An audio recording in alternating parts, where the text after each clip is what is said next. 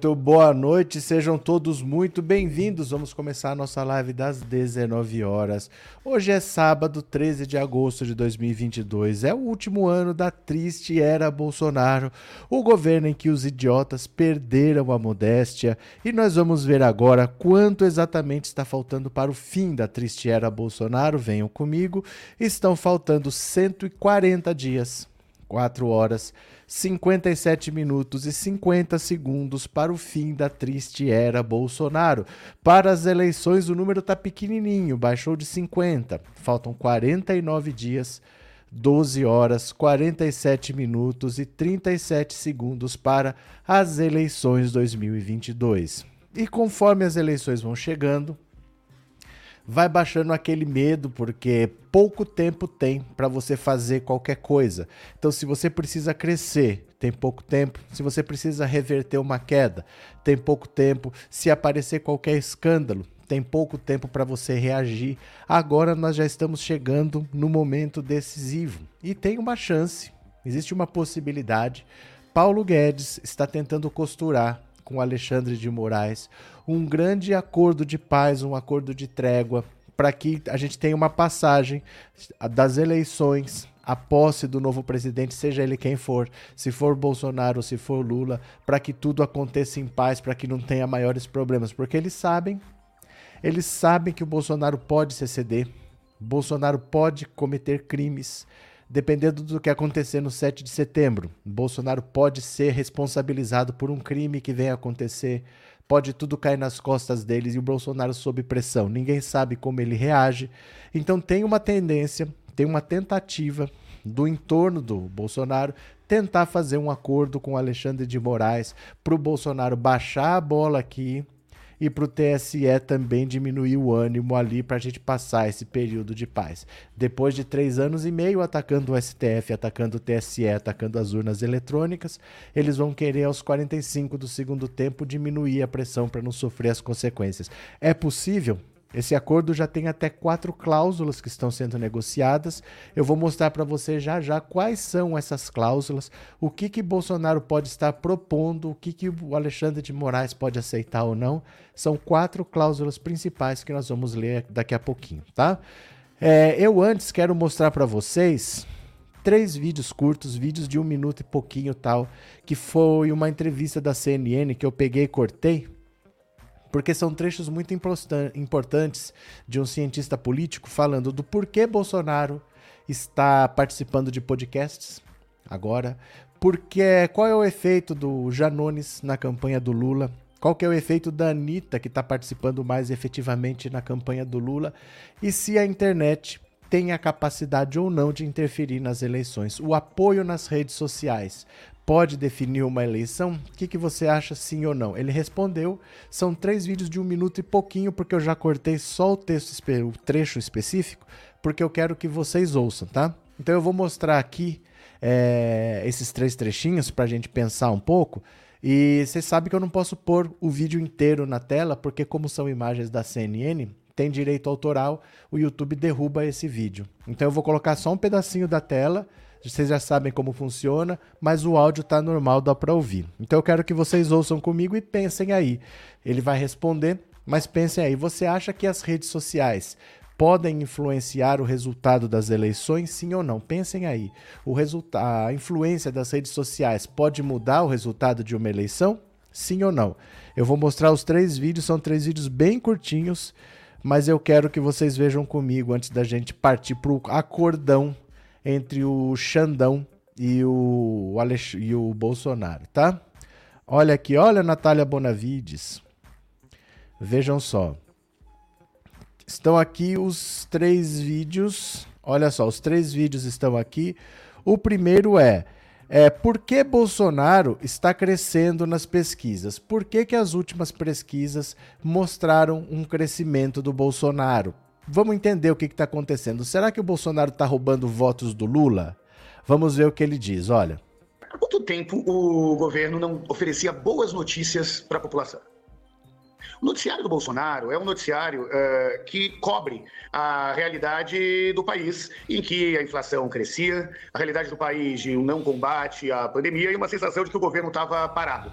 que o governo não estava dando conta da economia. No último mês, no último mês e meio, o presidente Bolsonaro conseguiu oferecer à população é, umas, duas grandes notícias. Né? De um lado, o controle do preço da gasolina, se aprovou uma legislação de diminuição dos impostos relacionados à gasolina, que levou a uma redução do, do preço da gasolina, que era um dos calcanhares de Aquiles do governo, e mostrou uma proatividade para aprovação da PEC da emergência, como dizem alguns, ou da PEC kamikaze, como diz os opositores do governo federal. É, e isso mudou a sensação que a população tem com relação à, à perspectiva perspectiva de melhora de vida. Mas de onde veio, Marcelo? esse, esses votos aí que deram um, um, crescimento é, do presidente Bolsonaro. Não saiu do ex-presidente Lula. O ex-presidente Lula apresenta no histórico das pesquisas algo que varia aí de 40%, 44%, que não muda muito, varia só através da margem de erro. O que a gente vê são ex-eleitores do Bolsonaro que começam a voltar é, a acreditar na candidatura do presidente da República, ou pelo menos a ter motivos para dizer o porquê que preferem é, o Bolsonaro. Num cenário aí também de antecipação cada vez maior do segundo turno, o que acaba por enterrar de vez a perspectiva de terceira via. Certo? Então, olha só. O que ele diz é o seguinte: a aprovação da PEC mostra para o eleitor arrependido, aquele decepcionado com o Bolsonaro, que o governo está fazendo alguma coisa, porque por três anos e meio o governo não fez rigorosamente nada. Então esse cara estava procurando uma alternativa para votar. Obviamente, o eleitor decepcionado com o Lula, com o Bolsonaro, ele votou na extrema direita. Ele não é um eleitor que estava votando no Lula. Era um eleitor que estava perdido por ali, que estava indeciso, que estava votando, sei lá, se na Simone Tebet, sei lá em quem que ele estava votando. Mas agora, esse eleitor arrependido está voltando para o Bolsonaro. Isso não tira nenhum voto do Lula. O Lula tem uma oscilação normal dentro da margem de erro. Ele está sempre entre 40, 44, 45%. E o Bolsonaro com essas medidas, está dando alguns motivos para os arrependidos voltarem. Então é uma oscilação pequena, é dentro da margem de erro. Do Lula também é dentro da margem de erro, mas não tem voto do Lula indo para o Bolsonaro por causa dessa PEC. O que tem é um eleitor arrependido do Bolsonaro que está achando que pode de novo votar no Bolsonaro para um segundo mandato, certo? Agora, no Brasil, o pobre não tem carro o pobre não tem carro. O pobre americano tem carro, o pobre europeu tem carro, mas o pobre brasileiro não tem. Então, rapidamente as pessoas vão perceber que esses benefícios são para a classe média. Reduzir o preço do combustível muito bom para quem tem carro. O pobre não tem carro. O pobre está atrás de trabalho, está atrás de um prato de comida e não está atrás de botar gasolina no carro para passear porque ele não tem carro. Então deixa esse movimento passar, essa euforia com essa PEC passa também e é uma oscilação muito pequena dentro da margem de erro. Então não se preocupem com esses números nesse momento, tá bom? Eu vou mostrar mais um vídeo agora que é redes sociais. É a mesma coisa, é vídeo de um minutinho, tá? As redes sociais podem interferir no resultado da eleição? Será que com o movimento do Bolsonaro de ir para as redes sociais, está fazendo podcast, ele pode ter um crescimento? Ele tem feito lives muito grandes, podcasts muito grandes, né? Dá uma olhada aqui, olha. Há quanto tempo? Olha. Leandro, para o eleitor as redes sociais são importantes, mas são importantes fundamentalmente, Leandro, para o eleitor que já escolheu o seu voto, né? para o eleitor mais engajado. O que a gente vê é que quanto menos engajado é o eleitor, quanto mais ele se aproxima do eleitor médio, maior o papel que o jornalismo profissional, o governo não tem em informar o eleitor. Quanto mais é, o eleitor boas é engajado politicamente, é, mais as redes sociais têm um papel. E aí, nas redes sociais, tem o um papel do algoritmo, né? que, que, que estimula com que ele receba informações que, em geral, ele concorda, que ele curte e que ele compartilha. Eu não acredito, de fato, que para esse eleitor médio, esse eleitor indeciso, esse eleitor que, que será o fiel da balança nesse processo eleitoral, as redes sociais terão um papel maior do que é, a mídia tradicional tem, do que a cobertura, como dizia a Basília, a cobertura é, igualitária que os veículos de comunicação darão a todas as candidaturas, é, vai, vai desempenhar. As redes sociais são importantes, mas são importantes fundamentalmente. Então veja só, na opinião dele, as redes sociais são importantes, mas elas são mais importantes quanto mais engajado for o eleitor. Então, esse eleitor que já usa as redes sociais, que já tem um candidato, esse cara que já tem a decisão tomada, é esse que assiste o podcast. É esse que quer saber o que o Bolsonaro está falando ou o que o Lula está falando. Para o eleitor menos engajado, mais indeciso, que ainda precisa formar o seu voto, essas redes têm pouco efeito.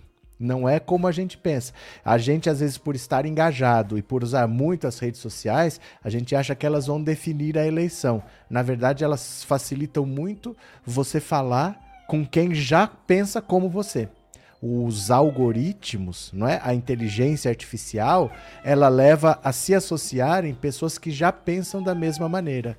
Então elas são canais de comunicação principalmente com aquelas pessoas que já pensam igual a você.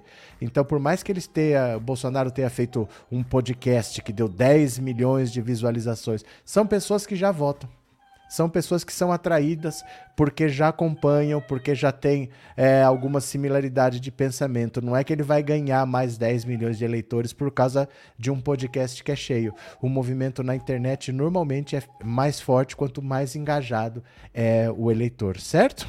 Cadê que mais aqui? Pois é, a Teca tá doida aqui, tá meio chata, não sei o que, que é. Teca, sossegou. Deixa ela quieta que ela sossegou. Tá, tá assim agora, não sei o que, que é. Tá querendo atenção, deixa lá. É a Teca que tá aqui gritando. É, hoje recebi a notícia de um dos meus tios bolsonaristas arrependidos, vai, que agora vai votar no Lula. Ele é fazendeiro, cria gado, vendo de leite. Que legal. Canal Nativa de Sagres. É, Bolsonaro está somando mentiras, confirmando ser mentiroso quanto mais, no meu entender, é tiro no pé Fátima Oliveira. É mais ou menos, Fátima, porque assim, se você lembrar, a maioria dos políticos que você já ouviu falar na sua vida, a maioria deles sempre mentiu. E viveu mentindo, e se elegeu, e virou governador, e virou ministro, e virou deputado. Então, não necessariamente porque ele está mentindo é um tiro no pé, porque a maioria dos políticos mentem. A maioria deles mentem, né? É, Valéria, o que eu não me conformo é a campanha do Lula não massificar a incompetência e o descaso do inominável durante a pandemia. A CPI não pode ser enterrada, mas não é o assunto, Valéria. Por mais importante que seja, não é o assunto. O assunto dessa eleição é economia. Não adianta querer falar de pandemia. Não sou eu que decido o que eu quero falar. As pessoas hoje já estão vacinadas, só não está vacinado quem não quer a preocupação com a pandemia já passou e as pessoas querem saber de emprego e de comida. Não adianta querer falar de pandemia, não é o assunto dessa eleição. Como não é o assunto, o combate à corrupção, que foi assunto em 2018. Você entende? O Bolsonaro ele vai querer falar de combate à corrupção, fica perdido. O Sérgio Moro não ganhou um voto porque só sabe falar do combate à corrupção. Isso é da eleição de 2018.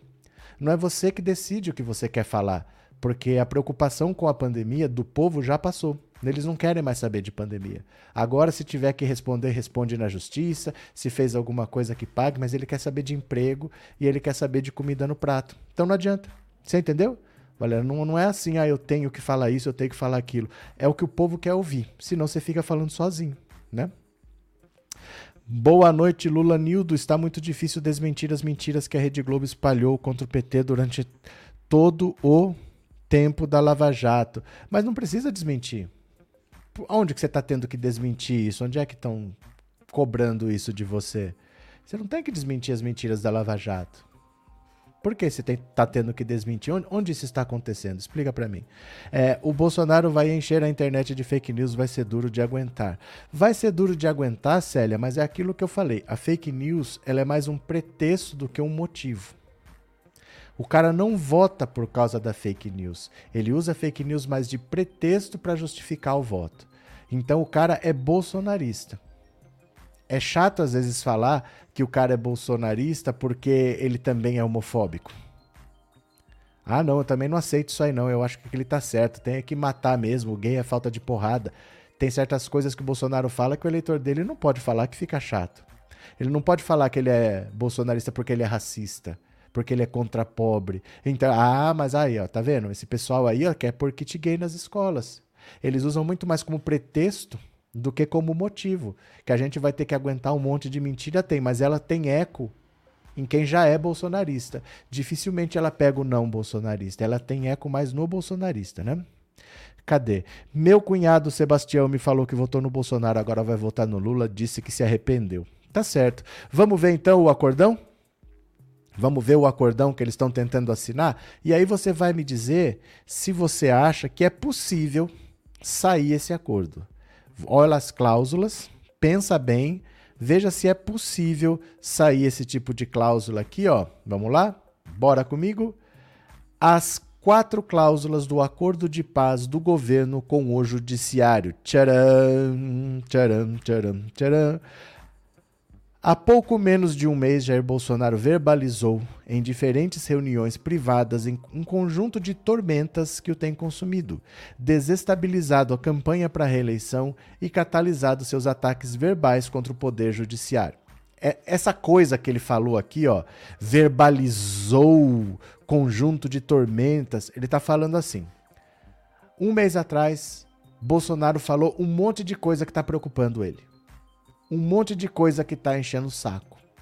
Qual, quais coisas? A maior delas é a convicção de que ministros do STF e do TSE estão trabalhando para que ele seja derrotado nas eleições de outubro. Então Bolsonaro ele tem a certeza de que todo mundo quer que ele perca. Tirando os bolsonaristas, é verdade, todo mundo quer que ele perca. Embora o presidente reclame do ativismo judicial desde o primeiro ano de governo, o tom das conversas às vésperas do primeiro turno levou o executivo a discutir a possibilidade de um pacto de paz composto de quatro cláusulas. Aí eu quero que você veja quais são essas quatro cláusulas e você vai me dizer se tem chance disso passar. Olha só, mesmo sem traquejo de negociadores, sem interlocução direta com a maior parte do STF, quem que vai se meter para fazer esse acordo? A quem primeiro seriam submetidas as propostas do executivo?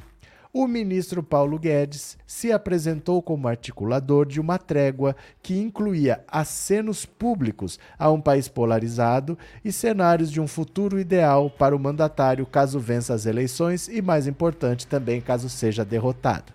Então ele vai fazer um acordo para dizer como que a gente passa esse período de eleições e como chega 1 de janeiro. A primeira das cláusulas do acordo prevê que, a partir de um gesto de boa vontade do TSE, Quer dizer, se o TSE mostrar que vai sossegar, que vai deixar o Bolsonaro um pouco mais em paz, o ex-capitão abrandaria os ataques verbais contra o Supremo, alguns ministros e as urnas eletrônicas. Uma segunda cláusula de cunho simbólico e pensada para reverberar no noticiário do exterior, olha só, estabelecia que, ao fim de um provável segundo turno, Independentemente do resultado, Bolsonaro e o ex-presidente Lula, até hoje líder da intenção de votos, apertariam as mãos de público e posariam juntos para fotos em um recado de que não haveria perseguição ao derrotado nem turbulências na formação do próximo governo. Não é se o Xandão aceita. Você acha que o Bolsonaro aceita isso? Ganhando ou perdendo? Qualquer coisa que aconteça, mesmo que ele vença, você acha que ele aperta a mão do Lula? Vocês acham que Bolsonaro aceitaria um acordo em que ele perdeu e ele tem que apertar a mão do Lula em público e tirar fotos? Ou então, mesmo que ele vença, ele venceu e ele vai ter que tirar foto apertando a mão do Lula, se comprometendo a não fazer nenhum tipo de perseguição e nem ter turbulência? Você acha mesmo? Bom, vamos lá. As duas outras disposições do pacto, mais controversas, mais controversas do que essas, foram tratadas de forma mais reservada na tentativa de aproximação com o Supremo. Em sigilo, Guedes expôs a ideia de que o criticado inquérito das fake news, relatada no Supremo por Alexandre de Moraes e que tem como foco apoiadores do presidente, deveria preferencialmente sumir do mapa, sendo arquivado logo no início oficial da campanha presidencial. Ele quer que, olha, 16 de agosto começa a campanha, semana que vem, 16 de agosto, ele queria que o inquérito das fake news fosse arquivado. Do nada. Do nada. Quer dizer, tem crime, tem investigação, tem que apurar, mas ele quer que arquive o inquérito das fake news. No começo da campanha, quer dizer, ninguém sabe se o Bolsonaro vai cumprir o acordo depois de vencer ou de perder, mas ele quer que já arquive o inquérito. Alternativamente, o caso sairia das mãos de Alexandre de Moraes, considerado pelos bolsonaristas como algoz do presidente. Isso aqui, ó, é impossível. Isso aqui é impossível. Você na justiça, você não pode escolher quem vai julgar um caso. Por isso que tudo que o Sérgio Moro fez no Paraná foi anulado. Quando eles dizem Curitiba não era o foro competente, quer dizer, eu não posso escolher quem vai me julgar e nem eu posso escolher quem eu, como juiz, vou julgar. O Sérgio Moro mentiu que o caso do Lula tinha a ver com a Petrobras para puxar o caso para Curitiba, porque só iam para Curitiba os casos relativos à Petrobras. Ele disse que a Petrobras, com a OAS, que, que era dona do triplex, tinha um caixa em comum para pagar propina. Nunca apareceu essa conta em comum. E com essa mentira ele levou o caso para lá. Provada a mentira, tudo foi anulado. Porque eu não posso escolher quem eu vou julgar. E nem a pessoa que está sendo julgada pode escolher quem é o juiz. Então, propor que o caso saia das mãos do Alexandre de Moraes é impensável. Eu não posso falar, ah, não, agora quem vai julgar é o outro. Isso não existe, né? Até o fim do segundo turno, previa o pacto com o inquérito das fake news em outras mãos, nenhuma medida mais ostensiva contra alvos bolsonaristas, como ordens de busca, surgiria durante o processo eleitoral. Aí não pode prender ninguém durante o processo eleitoral.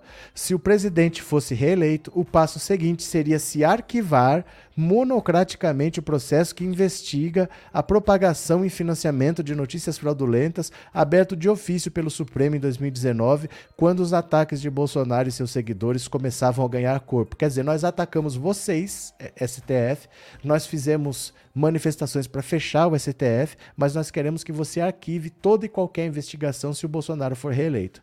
Na hipótese do presidente não conseguir a reeleição, um último gatilho do acordo seria acionado: a aprovação de uma emenda constitucional para instituir a figura do senador vitalício para os ex-presidentes, o que garantiria a eles foro privilegiado no STF e barraria a possibilidade, por exemplo, de um deles ser preso preventivamente. Tanto Bolsonaro quanto Lula rechaçaram recentemente essa entrevista, essa em entrevistas, a ideia da criação de um mandato vitalício. Isso aqui é inconstitucional. No Brasil não existe cargo vitalício. A Constituição diz que deputado, senador, ele é eleito diretamente pelo povo, o mandato tem começo, o mandato tem fim na data específica, não pode ser prorrogado, não pode ser encurtado, o mandato tem que ser cumprido nos termos da lei. Então começa aqui, termina aqui, acabou. Não, não há possibilidade de mandato vitalício. Essa nossa Constituição, ela foi feita porque nós saímos de uma ditadura militar. Então você precisava evitar que uma nova ditadura acontecesse. Então não pode um presidente falar eu não saio mais daqui.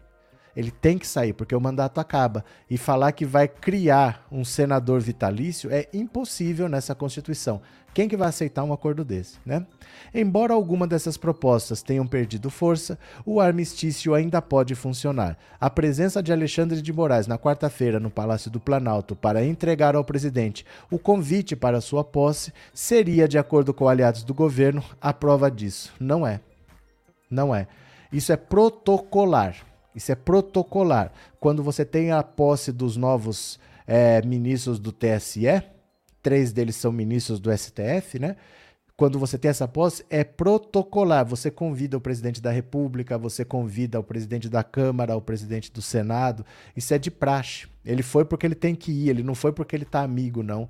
Não existe esse negócio de amizade, você faz o que você tem que fazer. Até o Lula foi convidado para posse. Ninguém sabe o que, que vai acontecer. Vai o Lula e vai o Bolsonaro e eles vão se encontrar na posse do TSE, mas foi convidado. Então ele convidou o Bolsonaro, mas ele também convidou o Lula e convidou outros ex-presidentes também. Então é uma protocolar, não quer dizer que tem um acordo em andamento, não. Gente, esse acordo aqui, ó, que o Paulo Guedes está tentando traçar, é impossível de dar certo.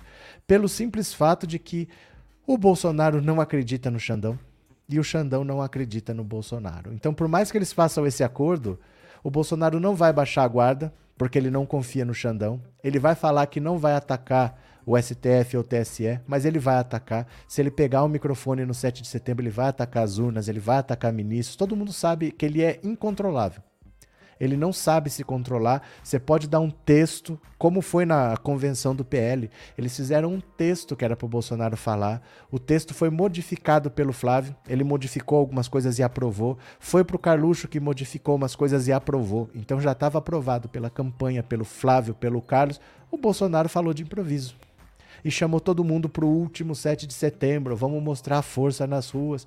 Não adianta, ele não é capaz de cumprir um acordo.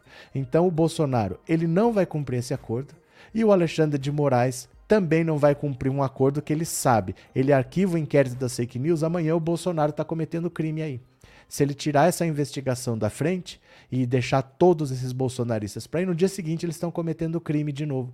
Então é impossível. O Paulo Guedes está tentando fazer esse acordo. Ah, vamos criar o senador vitalício. Gente, isso é inconstitucional. Não é possível que isso aconteça. A lei brasileira não permite isso. Não existe cargo vitalício. Fa me dá um exemplo de um cargo que é vitalício. Não tem. Não dá para você ter senador vitalício. Não existe isso. A lei brasileira não permite. Né? Cadê que mais? Mimi, essa gente é ordinária, pode ser que haja possibilidade de acordo sim o que andaram fazendo esse tempo todo. Não tem nada a ver uma coisa com a outra, Mimi. Tem nada ver... Onde você viu o acordo até agora? Porque não existe essa possibilidade. Pensa assim, deixa eu ver se eu, se eu consigo te explicar. Um acordo feito fora da lei, ele tem que se basear na confiança. Então, por exemplo, Mimi, é, vamos dizer assim, vamos combinar, Mimi, vamos, vamos combinar que a gente vai no supermercado, cada um de nós vai pegar alguma coisa bem cara e nós vamos sair correndo. Né? A gente não vai pagar. A gente vai dar um jeito de sair com aquilo lá sem pagar. E se a gente for preso, um não conhece o outro, tá? Eu não conheço você, você não me conhece, ninguém fala nada. Se der ruim, ninguém fala nada. Beleza? Beleza. A gente vai lá e faz e dá ruim, o segurança pega e ele fala para você: a gente libera você se você falar quem é a outra pessoa que tá roubando aí. E se você cumprir, não cumprir o nosso acordo? Você entende? É um acordo que é sobre crime, é um acordo que eu não posso obrigar você a cumprir, eu não posso entrar na justiça dizendo que você não cumpriu o seu acordo. Se você quiser não cumprir e eu vou ser preso sozinho, não posso fazer nada. Então você achar que o Poder Judiciário vai arquivar uma arma que ele tem na mão de botar na cadeia bolsonaristas que estão atacando, eles já foram na sua casa te, te ameaçar? Os bolsonaristas? Eles foram ameaçar os ministros. Os ministros, no 7 de setembro do ano passado, tinha caminhão em volta do TSE esperando a ordem de invadir. Não é para invadir andando, era invadir com os caminhões para derrubar. Mas não veio a ordem. Então é isso, o TSE e o STF, que é quase a mesma coisa, porque são as mesmas pessoas, eles estão lutando pela própria sobrevivência. O Capitólio foi invadido nos Estados Unidos, morreram cinco pessoas. Aqui não tem Capitólio, aqui tem TSE e STF. Como é que eu vou falar, não, tudo bem? Os caras estão querendo me matar, mas eu vou arquivar esse inquérito aí, deixa, se eles vierem para cá, tá todo mundo inocente. Não existe essa possibilidade. Não existe acordo fora da lei. Porque você não pode cobrar que esse acordo seja cumprido, só se você confiar. Se você confia nessa pessoa, então vamos fazer um acordo de boca. Mas ninguém um não confia no outro, como é que vai sair acordo? Você entendeu a diferença? Não tem como fazer acordo fora da lei. Não tem como. Só se você confiar muito. Aí você fala, então nós vamos na confiança. Eu confio em você, você confia em mim, seja o que Deus quiser. Não. É um acordo de que um não acredita no outro. Como é que vai fazer? Né? Porque a lei não permite. Variedades e criatividades. Olá, boa noite. Como estão as pesquisas para presidente nos estados? Sou de Rondonópolis. O número de eleitores do Bolsonaro aqui é de assustar. Deixa eu falar para vocês. Não adianta vir aqui perguntar resultado de pesquisa, porque o que vale é você ir no Google e colocar assim, ó, média, Estadão, dados. Vamos fazer juntos? Vamos fazer junto? Vem aqui comigo, ó. Ó, média, ó, média, Estadão, dados. É o agregador de pesquisas do Estadão. Ele faz uma média de todas as pesquisas, porque é o que importa. Olha, olha, o que importa é isso aqui, olha. Até o dia 13, que é hoje, a média é Lula 45, Bolsonaro 31. A última pesquisa aqui, ó, FSB, Lula 41, Lula, é, Lula 41, Bolsonaro 34. Eu vou até deixar mais limpo. Deixa eu tirar outros. Deixa eu tirar Simone Tebet. Deixa eu tirar Ciro Gomes. Deixa eu deixar só os dois aqui, ó. Todas as pesquisas estão aqui. Olha o Bolsonaro, que não está tendo crescimento nenhum. Olha, olha, olha, olha, olha. Deu aqui, pá, pá. Ó, ó, ó. Olha o Bolsonaro como ele está estável. Se você fica se preocupando qual é a pesquisa de hoje, você pode achar um resultado desse daqui, por exemplo, ó, pesquisa GERP do dia 3 de junho, que dizia Lula 39, Bolsonaro 37 se você tem um resultado desse que destoa dos outros, mas na média, o Estadão está dizendo que Lula tem 46 e Bolsonaro 30. E essa média é muito estável. Ó, muito estável, olha. O Bolsonaro só teve essa ascensão aqui, ó, no mês de abril, porque o Sérgio Moro desistiu e houve uma transferência de votos. É isso que importa, tá? O Lula tinha em fevereiro, ó, 16 de fevereiro, 45. Hoje ele tem 45. Depois disso aqui, ó, que caiu um tempo para 44, subiu para 46, mas ele tá com os mesmos 45 que ele tinha em fevereiro, ó. E o Bolsonaro, tirando essa escalada aqui que foi a desistência do Moro, está numa estabilidade grande, é uma linha reta praticamente. Esse agregador é bom porque você pode pegar só as pesquisas telefônicas, olha como a diferença é menor nas telefônicas. Olha, nas telefônicas a média do Estadão dá 41 a 36, só 5 pontos de diferença. Então você pegar uma pesquisa que é telefônica e ela dá 5 pontos de diferença, pode acontecer. Olha aqui, ó, pesquisa GEP 39 a 37. Ou então aqui, é, a outra pesquisa GEP 37 a 35. E PESP 44 a 30, é telefônica. Agora as presenciais, a diferença como é maior. 45 a 32 para o Lula, na média, né? Tem a pesquisa Paraná, 41 a 35, olha só. Certo? É por aqui que você vê, não adianta ficar preocupado com a pesquisa do dia, porque você tem de tudo, ó. Mas na média, a estabilidade é muito grande. Então são metodologias diferentes, resultados diferentes, mas a média não deixa enganar que você tem uma estabilidade muito, muito grande. Vamos incluir o Ciro aqui, ó. Eu vou até tirar o Bolsonaro e o Lula. O Ciro não vai para lugar nenhum. Ó, o Ciro não vai para lugar nenhum. Simone Tebet, não vai para lugar nenhum. Eles não têm uma linha de crescimento, eles estão numa linha horizontal. Você percebe? Os outros candidatos, deixa eu tirar aqui o Ciro e a Simone. Olha a queda dos outros candidatos, ó. Olha a queda dos outros candidatos. Não tem jeito, né? Não tem jeito. É, o resultado é esse. É assim que funciona. Valeu variedades e criatividades. É assim que funciona. Não se preocupe com a pesquisa dessa semana.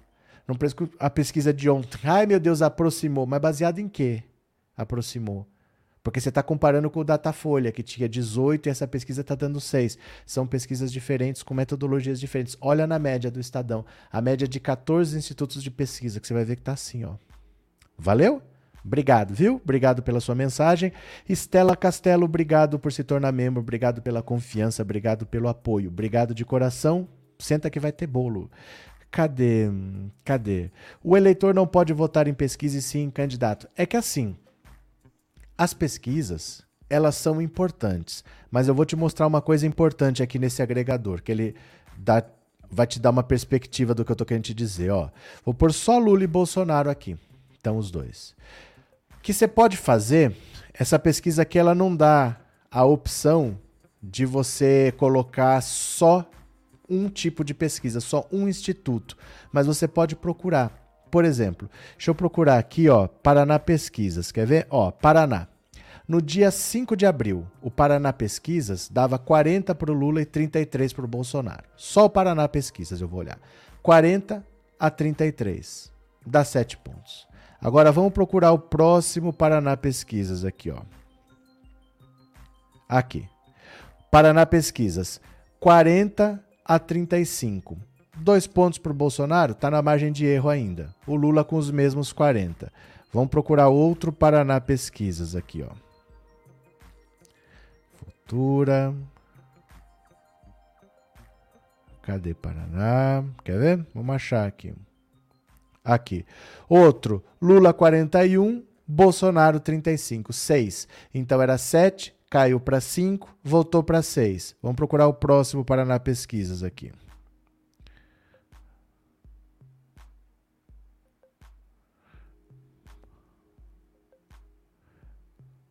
Olha aqui. Lula 41, Bolsonaro 35. 6. Procurar mais um Paraná Pesquisas aqui.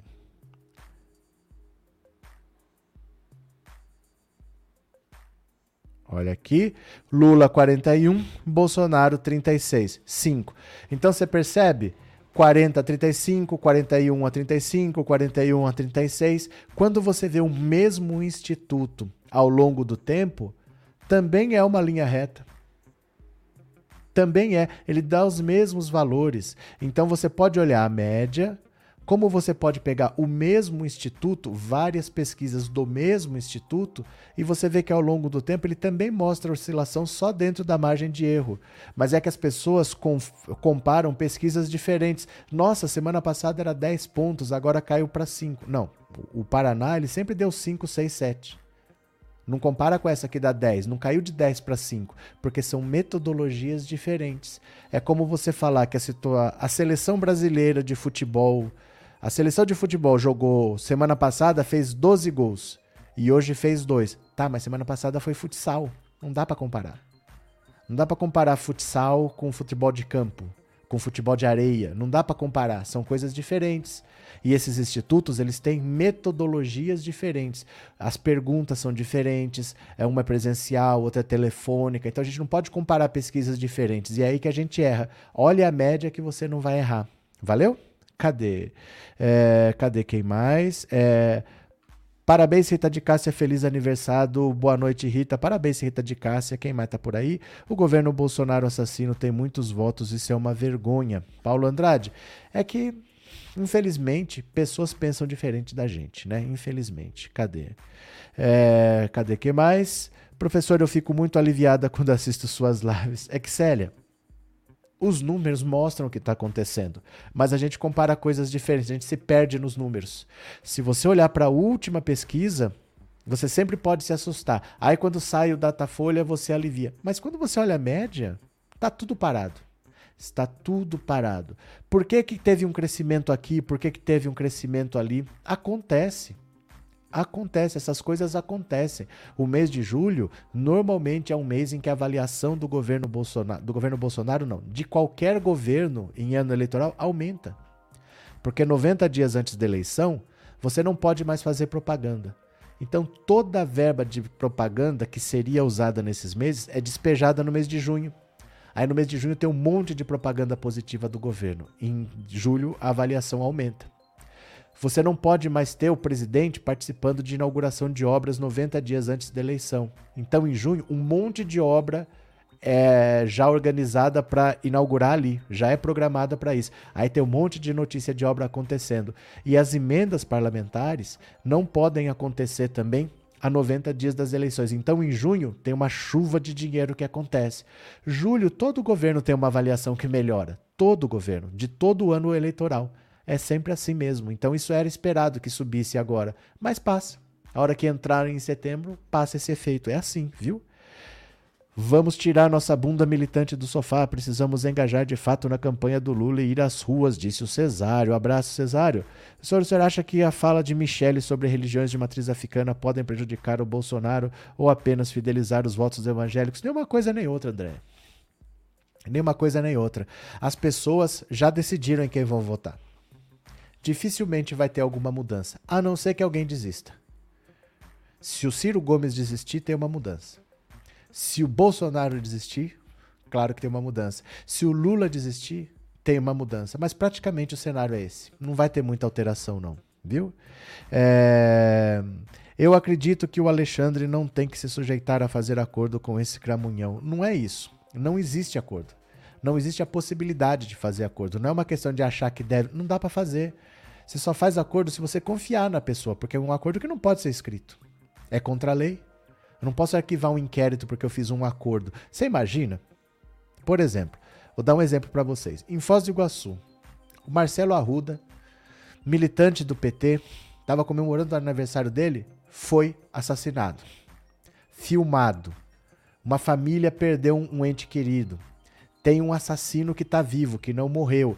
Esse cara tem que ser julgado, condenado e cumprir uma pena. Ah, eu fiz um acordo, eu vou arquivar. Eu posso fazer isso? É a mesma coisa. Existem pessoas envolvidas. Se existe um inquérito, se existe uma investigação, é porque pessoas foram prejudicadas. Eu não posso decidir arquivar. Se a pessoa tem culpa, ela tem que ser responsabilizada e tem que ir para cadeia.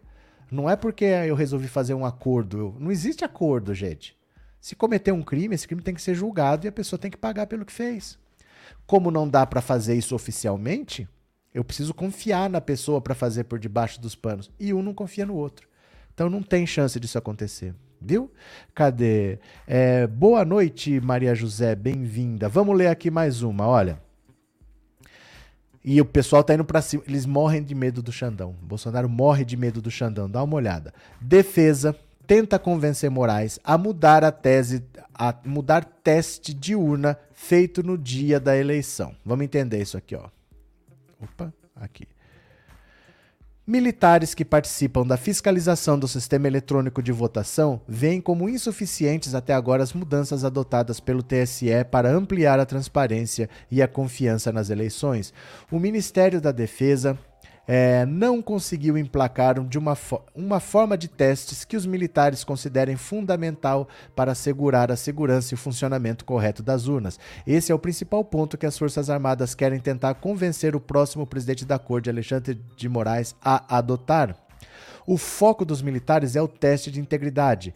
Ele consiste numa votação simulada, realizada desde 2002 pela Justiça Eleitoral, como forma de certificar que as urnas contam corretamente os votos digitados. Nunca houve divergências, mas os militares propuseram mudanças no processo. No modelo atual, a testagem ocorre no dia da votação nos tribunais regionais eleitorais, para onde as urnas sorteadas na véspera do pleito são levadas. Lá, em ambiente de laboratório, os servidores digitam os votos registrados antes em cédulas de papel. Ao fim, a contagem da urna é comparada com as das cédulas. Tudo é filmado e transmitido ao vivo na internet. Fiscais podem acompanhar o procedimento e não há envolvimento direto de eleitores.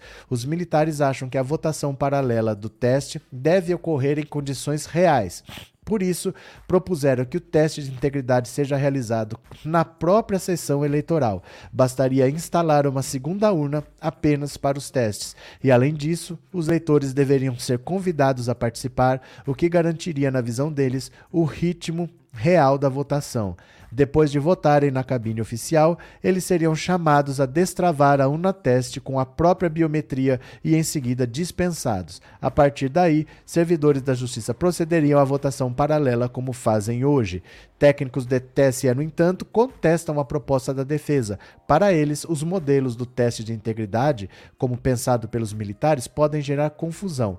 Programadores da corte ponderam que o ambiente da sessão eleitoral é mais tumultuado, sujeito a interferências e, e receber uma, um exame tão precioso. Como mostrou o Estadão, ministros do Planalto tentaram na semana Tent...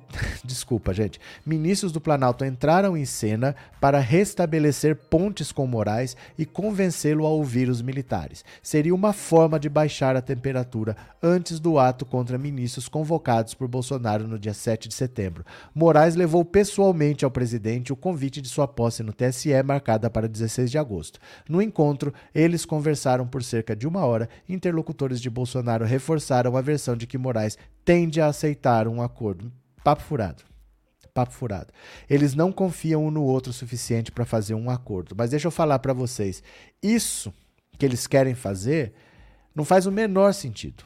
Não faz o menor sentido. Porque é assim: eles sorteiam algumas urnas na véspera. Essas urnas são sorteadas e elas ficam guardadas por policiais militares, por fiscais dos partidos. Elas ficam separadas e aí, no dia da eleição, eles fazem um teste com essas urnas que são aleatórias, porque é sorteio, não é uma urna específica, é uma urna sorteada. Essa urna seria usada na votação, mas ela é sorteada, ela vai para um lugar reservado e lá ela fica vigiada o tempo todo, ninguém mexeu nessas urnas porque a polícia militar é que faz a segurança. E aí, servidores vão mostrar: eu estou votando 48. Pronto. O outro vai lá, eu estou votando 75. O outro vai lá, eu estou votando 98. E aí você imprime para ver os votos que saíram, para mostrar que a urna está registrando os votos corretamente. Nunca deu diferença. O teste é feito desde 2002, nunca deu diferença. O que, que os militares querem? Eles querem que seja feita na própria sessão. Aí você imagina, num ambiente, por exemplo, numa comunidade dominada por milícias. Você tem gente armada em volta e você vai fazer o teste ali. Olha, você tem que votar lá e tem que votar na urna de teste. Vota diferente. Vota no candidato X, que nós mandamos você votar, e vota no candidato Y na urna de teste que está sendo filmada. A hora que bater, que for comprovar, não bate. Vocês entenderam? É impossível esse teste que eles querem fazer.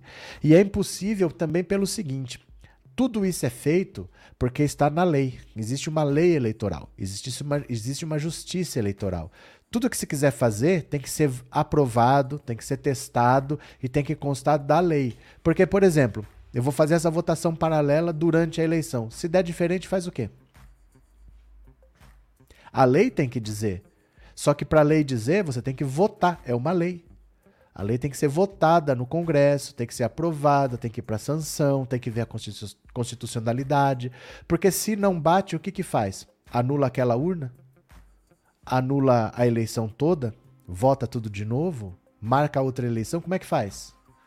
A lei tem que decidir o que faz. E nós estamos a 49 dias das eleições. Não dá para eu fazer uma alteração agora. Então é uma idiotice as Forças Armadas quererem mudança a 40 e poucos dias das eleições. Foi um erro gravíssimo ter chamado os militares para participar desse processo eleitoral, porque eles não entendem.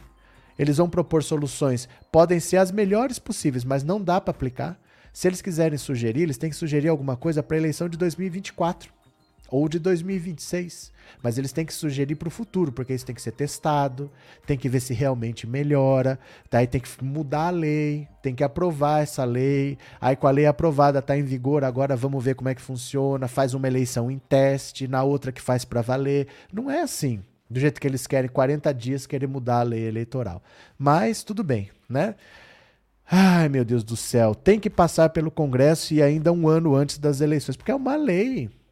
É uma lei, eu não entendo por que estão perdendo tempo com esses militares. Em todo caso, obrigado, Wagner. Eu, vou, eu só voto uma vez só e pronto, não sou obrigado a votar duas vezes. E se você votar diferente? De propósito, como é que fica? Como é que faz? Você vota no seu candidato para valer e lá você anula o voto nessa urna paralela. E você vota de. Como é que faz? Aí faz o quê? Ó, deu diferença, não bateu. Faz o quê? Não tem lei que diga o que faz, né?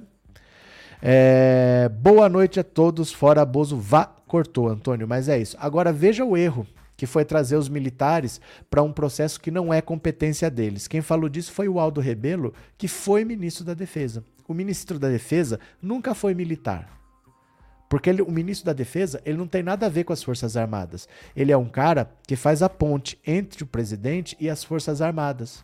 Porque o presidente não vai lá conversar com o comandante do exército. Ele conversa com o ministro da Defesa e o ministro da Defesa com, é, conversa com cada comandante do exército, da marinha e da aeronáutica. Mas ele é um político.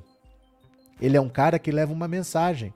Ele não é um militar. Porque o ministro da Defesa não toma decisões. Ele só faz a ponte. Então é um erro que esse cargo seja militar. O Aldo Rebelo já foi ministro da Defesa. Olha o que ele diz aqui, ó. Foi um grave erro o TSE convocar as Forças Armadas, diz ex-ministro da Defesa Aldo Rebelo. Foi um erro gravíssimo. Foi um erro gravíssimo. Ó, depois de presidir a Câmara dos Deputados e ocupar vários ministérios na gestão de Lula, Defesa, Esporte, Ciência e Tecnologia, Aldo Rebelo deixou o PCdoB e entrou no PDT, partido pelo qual vai disputar uma cadeira no Senado por São Paulo. Na última pesquisa divulgada pela Quest, ele aparece com 3% das intenções de voto, atrás de Márcio França, com 29%. Marcos Pontes com 12 e Janaína Pascoal com 10. Gente, essa eleição tá meio barbada por Mar pro Márcio França, hein? O Márcio França tem 29 e o Marcos Pontes, que não é ninguém, tem 12. Tá meio fácil. Na entrevista ao Estadão, parte da série com os principais concorrentes ao Senado, Rebelo, que também foi líder do governo petista na Câmara, adotou um tom crítico a Lula, a quem define como uma incógnita. Você não sabe exatamente o que vem do governo dele. Mesmo em 2003, o grupo que foi conduzir a economia, não foi o mesmo que participou dos debates da formulação do programa econômico. Na contramão de boa parte dos partidos de esquerda, Rebelo disse que a agenda identitária é uma tragédia que divide o povo. Na condição de ministro da Defesa e de quem mantém boa interlocução com os militares, ele define como uma comédia de erros o papel das Forças Armadas exercem hoje junto à Justiça Eleitoral. O primeiro grave erro foi o TSE convocar as Forças Armadas. Além de convocar, ainda pediu um parecer esclarecer por que colocou o exército no meio do debate, né? A seguir, os principais trechos da entrevista. O senhor está no PDT de Ciro Gomes. Como avalia essa narrativa dura que ele adotou contra Lula e o PT? O Ciro tem uma crítica ao PT cuja origem está na eleição de 2018. As pesquisas indicavam que ele teria todas as condições de ganhar as eleições, mas o PT optou por um caminho próprio de lançar um candidato próprio, Fernando Haddad, que terminou derrotado. E criou-se no país essa situação. Além disso, ele se propõe a ser uma alternativa ao PT. Isso exige que o Ciro construa uma opinião muito crítica. No plano econômico, há uma posição de conciliação do PT com o sistema financeiro. Ciro também tem uma posição muito crítica em relação à corrupção e à ideia de que a eleição é de rejeições. O senhor concorda com essas críticas? Não na forma, mas em relação à economia eu concordo no conteúdo. No Brasil, você pode construir uma aliança vitoriosa entregando a economia a Faria Lima, as áreas sociais do governo a grupos identitários e a Amazônia ONGs, mas isso torna um país ingovernável. O ex-presidente Lula defende essa agenda? O Lula, quando vence a primeira vez, fez um governo de conciliação, colocou o Henrique Meirelles no Banco Central, o Palocci fez uma agenda próxima do mercado e o meio ambiente ele entregou às ONGs. Isso naquela situação tornou o país governável, mas a situação hoje é muito distinta daquela. O Brasil hoje, com essa agenda de 2003, é uma promessa de crise social, econômica e política. O senhor acha então que Lula de hoje está fazendo uma agenda para a Faria Lima? O Lula de hoje é uma incógnita, você não sabe exatamente o que virá do governo dele. Mesmo em 2003, o grupo que foi conduzir a economia não foi o mesmo que participou dos debates e da formulação do programa econômico. Há quem diga até que o próprio Meirelles foi uma alternativa ao nome do Banco Central que vinha do governo do Fernando Henrique e não teria aceito o convite. Há, evidentemente, uma aproximação do Lula com esse setor de finanças da Faria Lima, isso é um muito negativo. Temos de conviver com essa agenda, mas não podemos entregar a ponte de comando do navio a esse setor da economia. Como o senhor avalia as críticas da esquerda ao Ciro e ao PDT por dividir esse campo em vez de compor uma frente ampla contra Bolsonaro? Dividir o quê? Estamos distantes da eleição. Com o pretexto de que é preciso unir as chamadas forças progressistas, querem tirar do debate o pensamento mais original e contestador que é o do Ciro, além de arrogante e autoritário. Isso é extremamente nocivo para a sociedade. Como o senhor avalia a ascensão da agenda identitária na política brasileira? Como uma tragédia que tem dividido os pobres, o povo e o país. Na minha juventude, entrei em um partido de esquerda que tinha ideologia. Não existe mais a ideologia, o que existe é a biologia. Ideologia é mudar a sociedade para todos. O país está dividido entre pretos e brancos, homens e mulheres e orientação sexual. Ou seja, pelos critérios dos indivíduos e não dos interesses coletivos. Nas batalhas identitárias, o povo, os direitos individuais são mais importantes que os coletivos. Por isso deixou o PCdoB? Essa foi uma das razões. Eu estava lá desde a minha juventude, eu via que havia uma crescente tensão em torno dessa agenda com a qual eu não tinha identidade. O senhor foi ministro da Defesa do presidente Lula como avalia a relação que o presidente Jair Bolsonaro tem com as Forças Armadas e o papel que ela cumpre na administração federal, como era na sua época. A relação do presidente Bolsonaro com as Forças Armadas, desde quando era deputado, era carregada de ambiguidade, unidade e conflito. Ele era muito querido pelos soldados, praças, sargentos e taifeiros. Exercia uma espécie de sindicalismo mas a relação com a hierarquia era muito complicada. O sindicalismo nas Forças Armadas é incompatível com a hierarquia e a disciplina.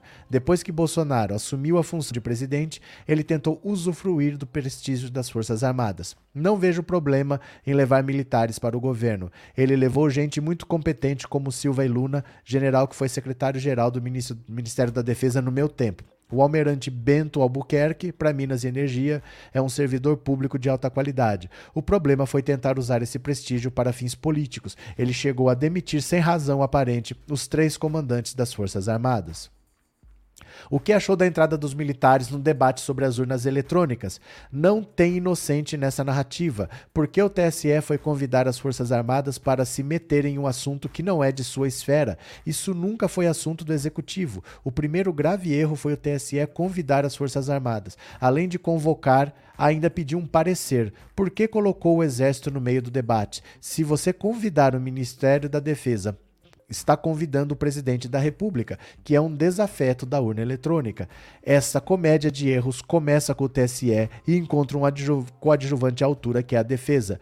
Vê risco de golpe em uma situação como a que houve no Capitólio nos Estados Unidos? Não vejo, sinceramente. Quem está interessado em dar golpe no Brasil? As Forças Armadas? Os meios empresariais? A mídia, a CNBB, a embaixada americana, estou falando de quem apoiou o golpe de 64. Nenhum deles apoia. Se for eleito, vai fazer oposição sistemática a Lula ou Bolsonaro? Não faço oposição sistemática a ninguém. Não fiz a FHC, Itamar e Collor. Existem convergências do discurso de Bolsonaro sobre a Amazônia e o seu? Claro que sim. A defesa da soberania da Amazônia. Infelizmente, as forças progressistas relativizam muito. Tem gente que defende a internacionalização da Amazônia. Tem um tal de internacional progressista que desembarcou no Brasil. O presidente Bolsonaro percebeu que o discurso da defesa da Amazônia diz respeito aos nacionalistas do Brasil. Você vê que um cara que era do PC do B, que foi ministro do Lula, tem um discurso muito próximo ao do Ciro Gomes, Gomes e muita similaridade com o discurso do Bolsonaro. Isso explica muito de quem é Ciro Gomes hoje. Ciro Gomes está do lado de um cara como Aldo Rebelo, que também foi ministro do Lula como ele, que tem divergências sérias com o Lula, que vê bastante semelhança no que ele fala com o que o Bolsonaro fala. Isso é uma característica do cirismo se diz de esquerda, mas concorda com várias das pautas do bolsonarismo. Né? Não, não foge muito do que a gente está acostumado, não. Maria José, Bolsonaro vai perder a eleição e não vai poder entrar mais em quartéis militares. Valeu, Trindade. Sobrevivente do amanhã, boa noite. Se você participar de forma educada, não sofrerá bloqueio. Tem alguém atrapalhando aí? Os militares querem tumultuar para agradar ao Bozo e desacreditar as urnas eletrônicas. É exatamente isso, Maria Divani. Cadê? Canal do Escude, parabéns atrasado, querido professor. Tudo de bom, saúde, muitas alegrias e paz. Me perdoe, não pude assistir a live ontem porque tive um imprevisto. Forte abraço. Abraço, meu parceiro. Boa noite aí. Professor, você viu que parlamentares bolsonaristas como Carlos Zambelli e companhia pedem a cassação do registro do PT com base em acusações de Hugo Carvajal e associação com as Farc? Chipipinho, tem coisas que eu nem comento aqui. Porque tem nada a ver com nada. Ela já pediu isso daí no passado, já foi arquivado. Ela não tem provas do que ela está falando. Um cara deu uma entrevista falando que dinheiro das Farc abasteciam o PT. Um cara falou, nunca provou, só falou. Ela, sem provas, faz a denúncia, pede a cassação. Eu nem toco nesse assunto que eu não tenho tempo a perder com as coisas que a Carla Zambelli fala, a não ser quando é patético.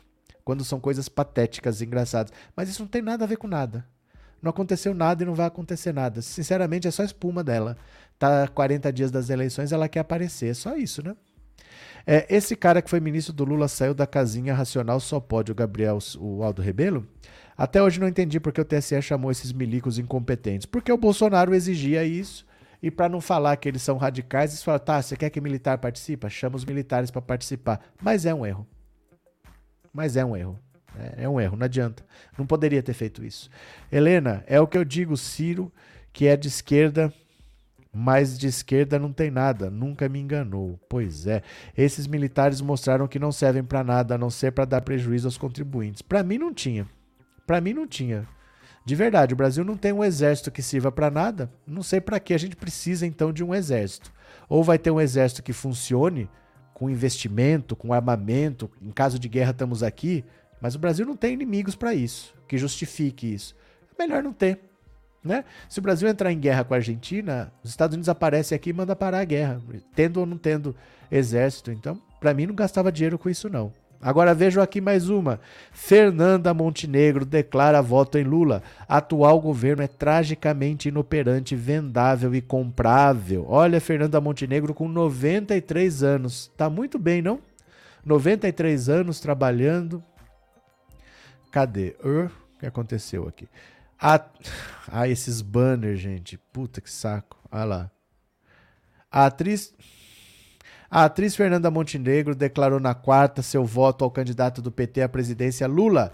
Para ela, o governo Bolsonaro tem promovido desmonte do país ao desmontar a cultura, sem a cultura das artes, um país não existe. Está provado na história. O atual governo é tragicamente inoperante, vendável e comprável. Na concorrência, Lula está à frente? que venha Lula. Aos 93 anos, Fernanda Montenegro fez questão de votar em Lula, mesmo não tendo mais o compromisso com as urnas. No Brasil, o voto é obrigatório até os 70 anos. Pronto. Aí a barrinha aqui foi pro lado, ó. Primeira atriz a ser indicada ao Oscar pela personagem Dora no filme Central do Brasil de Walter Salles, com o qual venceu o Urso de Prata no Festival de Berlim. Ela é uma das atrizes mais importantes de sua geração em todo o mundo e no final de março assumiu uma cadeira na Academia Brasileira de Letras. Fernanda, que não tem ligação partidária, foi perseguida pelo governo de Bolsonaro. Em setembro de 2019, o então diretor da Funarte, Roberto Alvim, a atacou por causa da revista literária 451. A edição de outubro daquele ano trazia uma fotografia em que ela aparecia amarrada como se fosse uma condenada pela Inquisição, com livros jogados aos seus pés, uma alegoria de tempos de obscurantismo e apologia da censura. Para o então diretor, que se auto-intitulava dramaturgo, professor de artes cênicas e diretor de teatro cristão nacionalista e conservador, 451 se trata de uma revista esquerdista e Fernanda Montenegro, para ele, não passava de sórdida e mentirosa. E mais, que não há diálogo com a classe artística com a qual ele diz travar uma guerra irrevogável. Logo após a posse da academia, Fernanda disse em entrevista que esse atual governo é uma forca, um vômito, uma punhalada no ventre, mas vai acabar. Uma hora vai acabar. A grande tristeza é que ele entrou pelo voto. Olha, o cara quer ser mais importante do que a Fernanda Montenegro. Que, que autoestima, hein, desse Roberto Alvim? Que autoestima. Cadê? É, boa noite, rolê de moto. PT e a esquerda têm que trabalhar urgente as redes para não deixar o Bozo livre e solto com as fake news. Rolê de moto, boa noite. Francisco Santos, sim, professor, podemos ver como um erro, mas o resultado é a exposição da mediocridade desses militares. É, mas você pode fazer isso de várias maneiras. Você não precisa arriscar as eleições para mostrar a mediocridade das Forças Armadas. Né? A CPI da Covid mostrou a mediocridade das Forças Armadas. O governo Bolsonaro mostrou a mediocridade das Forças Armadas. Você não precisa arriscar as eleições para fazer isso, né? Cadê que mais? Xandão já sabe o traiçoeiro que é Bozo e não cai na ladainha dele, disse a Helena. Alexandre de Moraes não vai fazer acordo com fascista, pois fascista não presta, né? Acho que é presta, né, Adão? Boa noite. É... E eu aqui ainda rindo de ontem, anta motivada, Carla Zambelli, né? É, professor, o alerta que o Janones fez ao PT de salto alto tem o mesmo peso do chacoalhão que o Mano Brown deu na esquerda caviar em 2018? Eu não sei, não, não sei nem se a gente tem que se preocupar com isso. Não sei se a gente tem que se preocupar com isso. Porque assim, é, às vezes, você se preocupa muito com o que as pessoas falam. E às vezes as pessoas falam o que elas querem que seja ouvido, não o que precisa ser ouvido. Às vezes, um cara que está chegando na campanha do Lula, ele precisa se mostrar diferente. Então, ele fala isso muitas vezes para mostrar que ele está chegando e não porque exista realmente um problema. Então, tomem cuidado com declarações oficiais. Ó, oh, o fulano chegou falando isso, assim. As coisas importantes não são ditas publicamente. As coisas importantes são ditas internamente. Quando eles se sentaram para conversar, ali eles falaram coisas importantes. Olha, eu posso contribuir com isso, isso, isso. Eu acho isso, isso, isso. Se precisar de mim para isso, isso, isso. Uma declaração pública é meio jogar para a galera. Não é o que realmente importa. Não se deixem levar por frases de efeito, viu? Porque o importante nós nunca vamos saber porque é dito em reuniões entre eles e é onde eles vão tomar as decisões, tá? Boa noite, João Ricardo. Cheguei agora para prestigiar o senhor nessa outra plataforma 13 já. Valeu, boa noite. Temos mais uma notícia aqui, ó. Por falar em Janones, vamos de Janones aqui, presta atenção. Auxílio de 600 reais. Janones e Lula fazem live com críticas a Bolsonaro que rebate. Olha só. O bicho tá pegando. O Janones levou o, o Lula para fazer uma live do jeito dele, como ele faz nas redes sociais dele. Olha, Trunfo da campanha de Bolsonaro à reeleição, o pagamento do novo auxílio de 600 foi tema de duas lives simultâneas de candidatos na manhã desse sábado. Um dia após ser acusado por bolsonarista de espalhar fake news, o deputado federal André Janones voltou a dizer em transmissão ao vivo com o candidato do PT Lula que Bolsonaro não prevê a continuidade do auxílio de 600 reais no ano que vem. Avisado ao vivo sobre a declaração durante a entrevista a um canal da internet, o presidente rebateu e disse que manterá o benefício na mesma cifra. Bolsonaro fez uma bobagem muito grande quando ele fez a PEC para criar o estado emergencial, que pode criar o auxílio emergencial, afirmou Lula, realçando que a forma com que a medida foi implementada é frágil e não garante sua permanência no ano que vem. Ele disse que o auxílio emergencial era uma ajuda que ia sair de 400 para 600 reais até dezembro. Isso é o que está na lei. Isso é o que os deputados aprovaram e é o que foi votado. Janones já havia afirmado anteriormente, no vídeo publicado na última sexta-feira, que Bolsonaro iria interromper o auxílio, o que motivou apoiadores do presidente a questioná-lo por fake news. Diferentemente do que afirma Janones em seu plano de governo, o presidente Bolsonaro se compromete a manter o auxílio em 2023 com o valor atual de 600 reais. Inicialmente, o benefício era de R$ 400, mas após a aprovação da PEC eleitoral, que estabelece o estado de emergência, os 200 a mais serão pagos até dezembro. Um dos compromissos prioritários do governo reeleito será a manutenção do valor de 600 reais para o auxílio a partir de janeiro de 2023. Pouco depois da declaração de Lula e Janones, durante entrevista ao canal de YouTube Cara a Tapa, Bolsonaro foi avisado sobre a declaração e disse que é mentira. O presidente afirmou que já acertou com o ministro da Economia, Paulo Guedes, a continuação do valor no ano que vem, mas não explicou como isso será feito. Agora foi aprovado mais 200 até dezembro, 600 reais. O que já conversei com Paulo Guedes, PG, dá para manter esses 200 a mais do ano que vem ele falou: dá se fizer isso, isso e isso. Então vai ser mantido 600 reais de auxílio emergencial no ano que vem. O vídeo e a live de Lula e Janone são parte de uma estratégia para evitar o aumento dos índices de popularidade de Bolsonaro com a retomada do pagamento do programa Auxílio Brasil no valor de 600 reais, que começou a ser pago no início do mês, a menos de dois meses das eleições. Em reação, o deputado federal bolsonarista Carlos Jordi entrou com uma representação contra Janones na Justiça Eleitoral, acusando o parlamentar de divulgar fake news. Janones abriu mão de sua candidatura à presidência em prol de apoio a Lula e tem mencionado o ex-presidente com frequência em seus vídeos. O deputado rebateu as acusações de fake news na transmissão de vídeo. Eu nunca divulguei fake news. Tenho zelo com o que eu divulgo, afirmou o deputado. Estou aqui com a lei do auxílio nas mãos e a lei fala que é um auxílio em estado de emergência pelo qual nosso país passa até dezembro. Mesmo com o compromisso firmado no plano de governo do candidato à reeleição Bolsonaro, Janones afirmou que não estava falando do Auxílio Brasil, que foi desenhado no governo Bolsonaro como substituto do antigo Bolsa Família. É preciso diferenciar auxílio emergencial do Auxílio Brasil e Bolsonaro determinou o fim do auxílio em dezembro disse o deputado mineiro lado a lado com Lula. Com Bolsonaro, acabou o auxílio emergencial no Brasil. Com Lula, ele seguirá. Lula ainda reafirmou que o benefício que está sendo depositado agora não deve ser desprezado. Se cair um dinheiro na sua conta, você pegue, mas na hora da eleição não vote em quem está destruindo o Brasil, disse. Então, olha só, agora começou a batalha nas redes. O Janone está levando o Lula para fazer live como ele faz, não aquelas lives é, que parecem aulas, né? O Lula ele tem um cenário, não sei se é na casa dele, onde é que é, no Instituto Lula, não sei onde é que é, que ele fala, ele fala de pé, ele tem um cenário assim no fundo, ele dá entrevistas ali para outros países. O Janone disse: não, vamos fazer uma live do jeito que eu faço. É uma coisa mais informal, mais direta. Senta, tira o paletó, vamos conversar. Olha essa foto aqui, ó. Isso não é o tipo de live que o Lula faz. Vocês querem ver? Eu vou mostrar aqui como é uma live que o Lula faz. Quer ver? Ó, vocês já viram aqui. Deixa eu pegar uma imagem aqui para vocês, ó. Deixa eu ver se eu acho aqui uma live do Lula.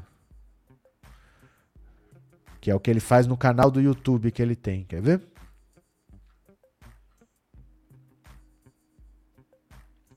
É normalmente nesse cenário aqui, ó.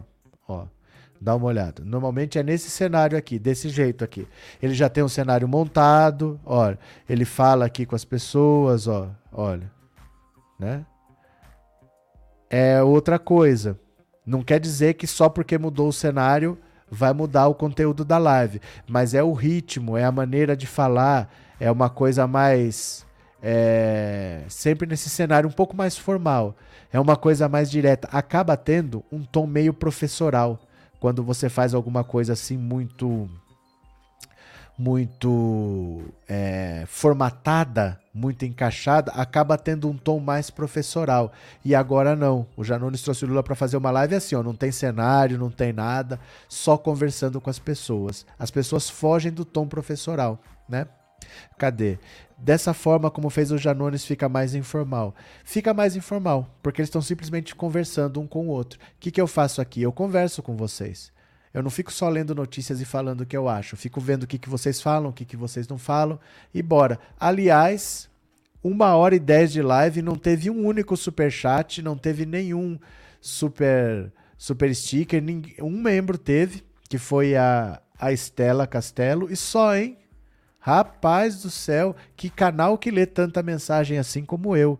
Não teve um único super chat. Não teve um único superchat.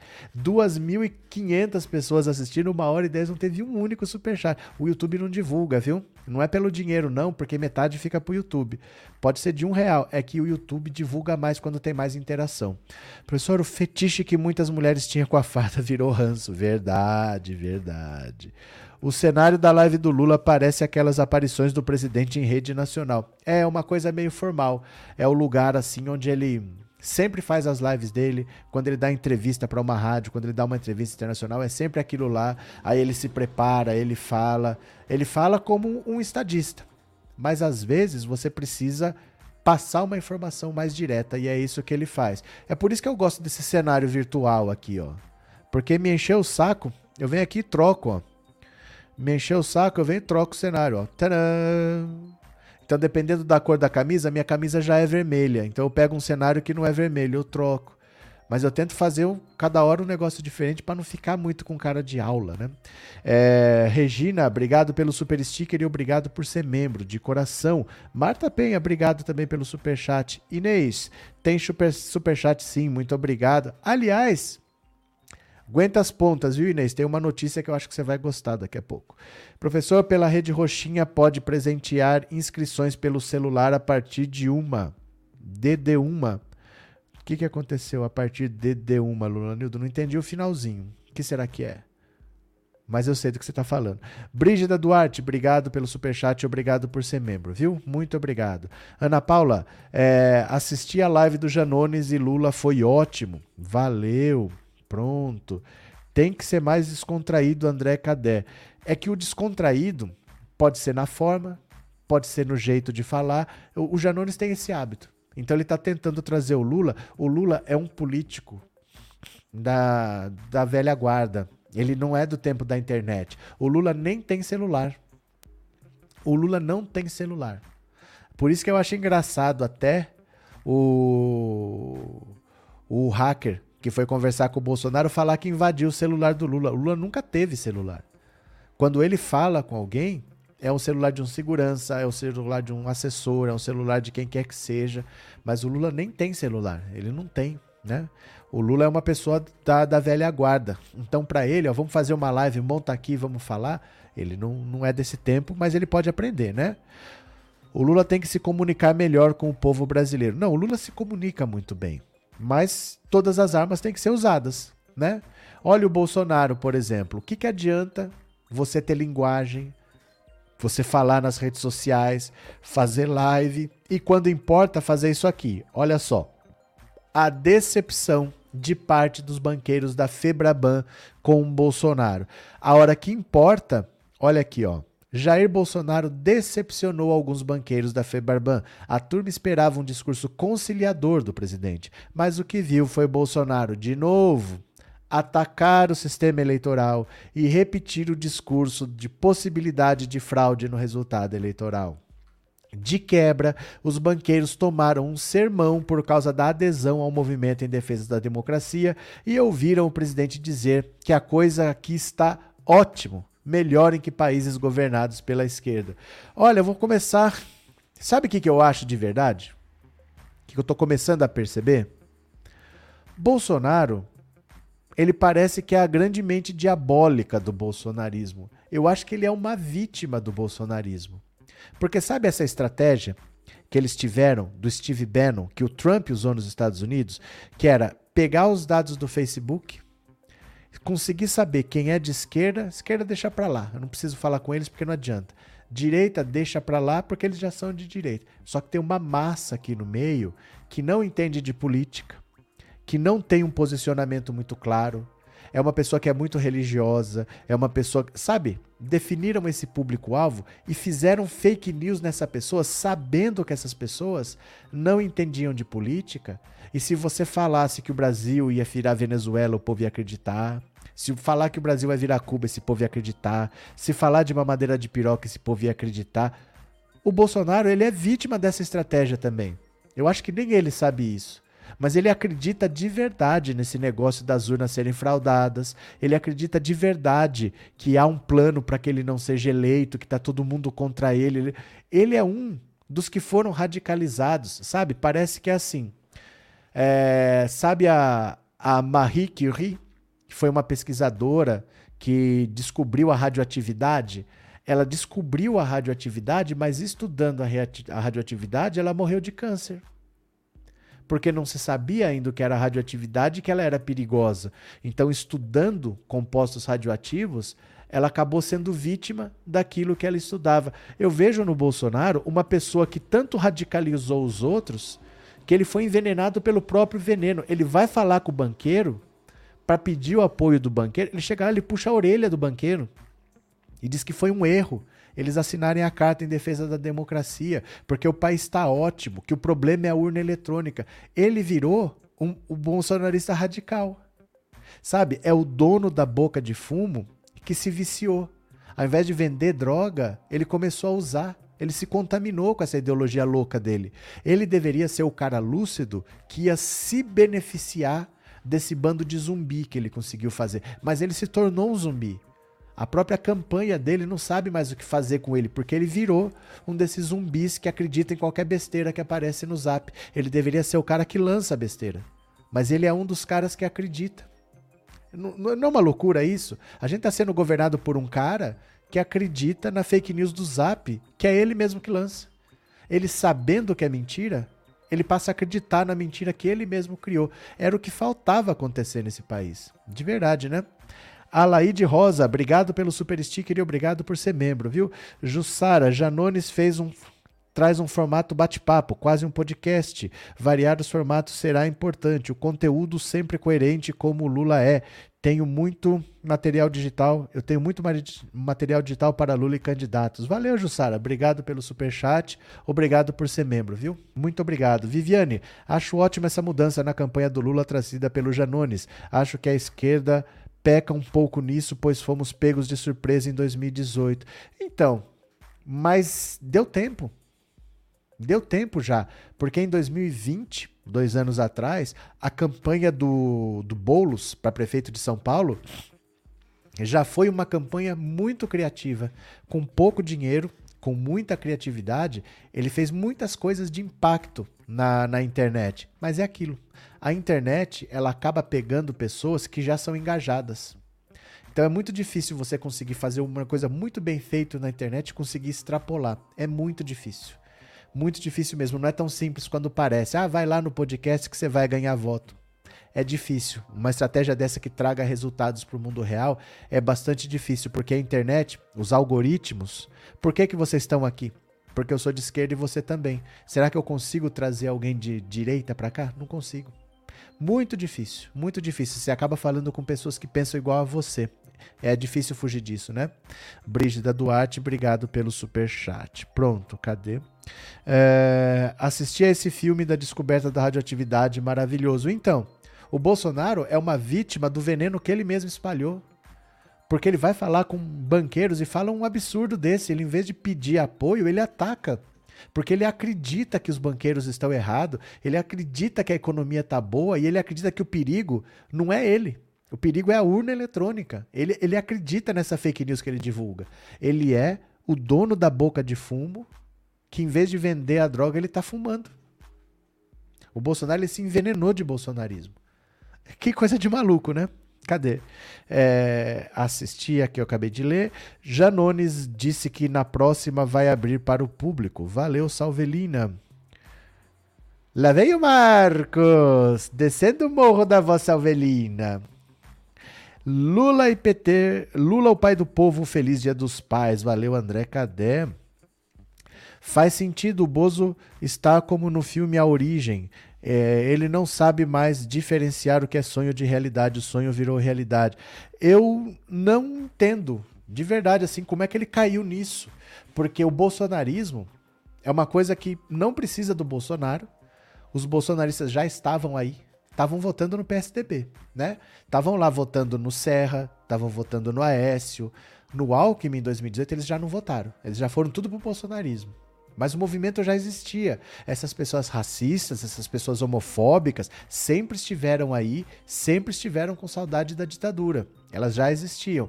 Aí apareceu o Bolsonaro falando tudo o que elas queriam falar, mas tinham vergonha de falar em público. Abraçaram o Bolsonaro. O bolsonarismo existe sem o Bolsonaro. Apareceu o Bolsonaro, o Bolsonaro acabou sendo mais uma vítima do bolsonarismo, para vocês verem o tamanho que o bolsonarismo tomou. Ele é maior do que o Bolsonaro. Se o Bolsonaro sai, acabou, ah, estamos livres. O bolsonarismo continua. O bolsonarismo não depende do Bolsonaro. O Bolsonaro hoje é mais um zumbi que o bolsonarismo criou. Ele não é um líder do bolsonarismo. O Bolsonaro nunca foi bolsonarista.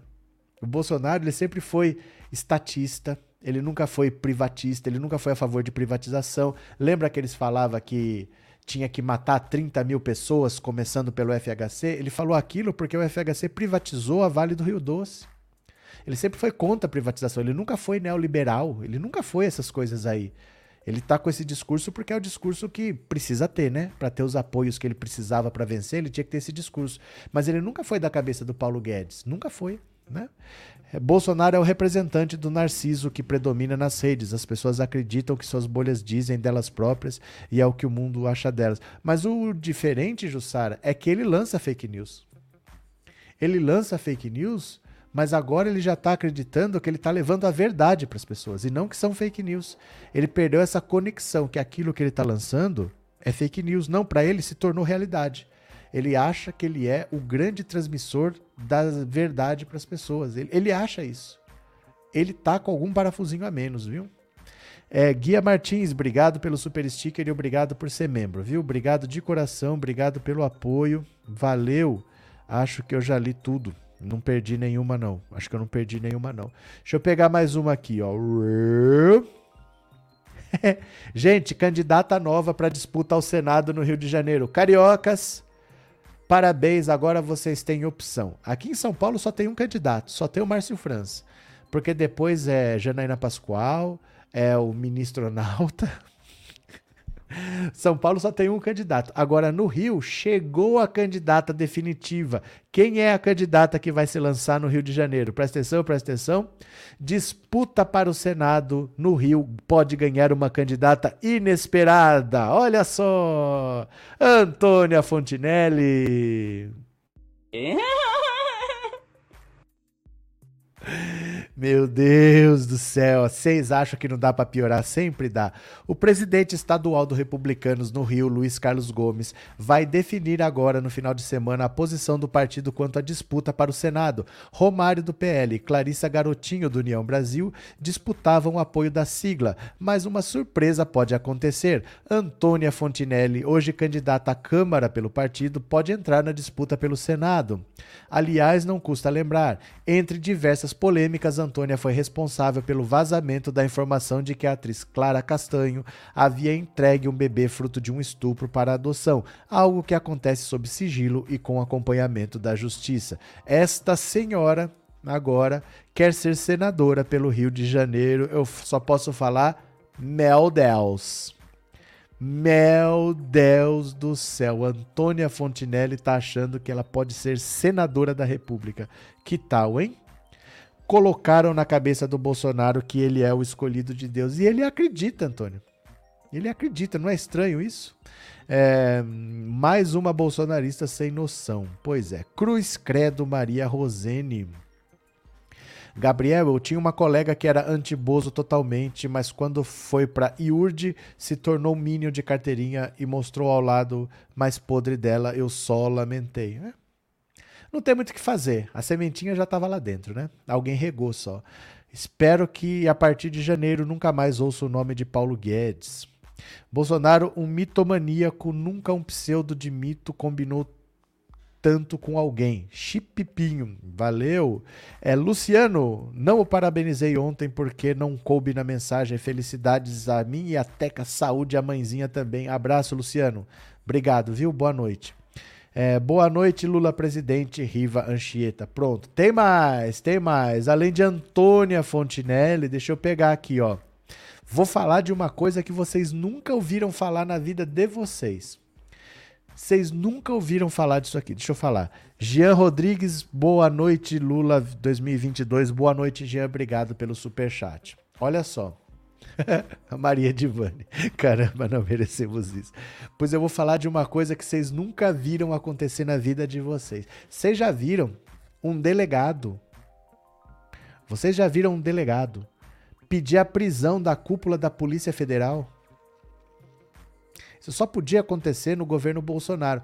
O delegado que está fazendo uma investigação disse que a Polícia Federal está interferindo tanto na investigação dele que ele pediu a prisão da cúpula da Polícia Federal. Isso é só no governo Bolsonaro. Olha, por interferência, delegado do caso Milton Ribeiro pede ao STF a prisão da cúpula da Polícia Federal. Gente do céu, o que que virou o governo Bolsonaro? O delegado Bruno Calandrini, responsável pela investigação sobre o balcão de corrupção no Ministério da Educação, que levou à cadeia o ex-ministro Milton Ribeiro, pediu ao STF a prisão de integrantes da cúpula da Polícia Federal. O pedido está nas mãos da ministra Carmelúcia, encarregada do inquérito sobre a corrupção no MEC. Calandrini alega ter havido interferência do alto comando da corporação nas apurações sobre o caso. É a primeira vez na história recente que um delegado pede a prisão da cúpula da Polícia Federal.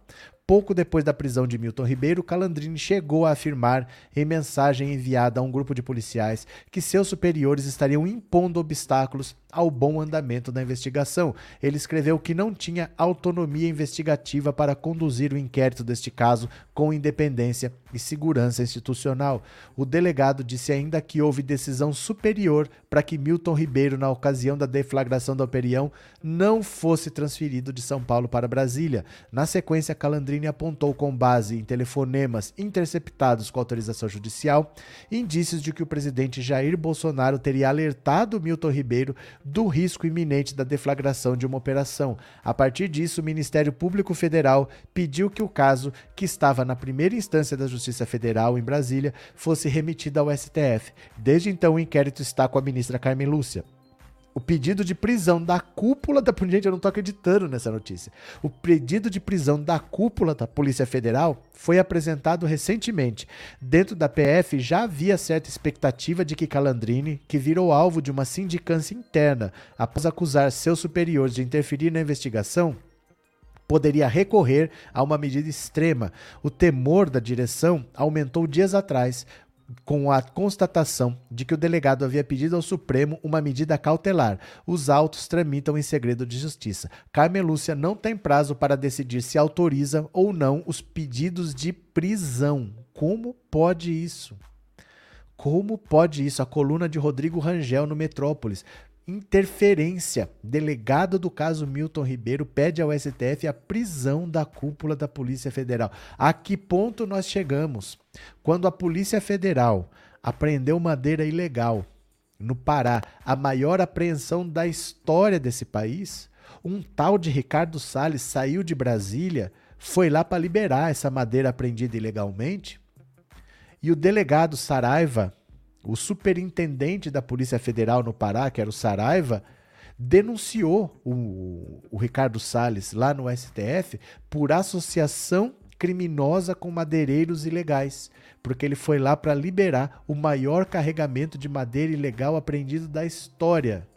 Essas coisas só acontecem no governo Bolsonaro. Um delegado pedindo a prisão da cúpula da Polícia Federal por interferência. Gente do céu. Bruxo 847. Por essas coisas é que desde a saída do PT do poder caímos várias posições no ranking mundial da luta contra a corrupção. Dionísia, ela está confundindo Lula com Bolsonaro, que qualquer um surfava. Cadê? Esse delegado está fazendo o certo, Sônia Rodrigues. Falcão, 90% dos meus amigos Minions têm denominador comum. Assistia Pânico na TV, CQC, Rafinha, Danilo, é, Mal Meirelles, Léo Lins. De certa forma, a televisão e o humor podem ter unido É que assim, não é que a televisão simplesmente uniu. Já tinha uma coisa que unia. Né? Faltava só essas pessoas saberem que tinha mais gente pensando assim.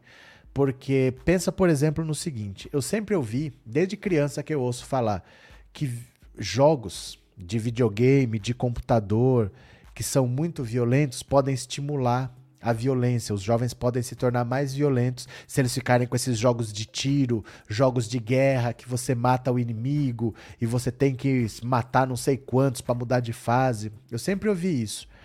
Mas esses jogos de. esses videogames, jogos de computador, a maioria era tudo desenvolvida no Japão.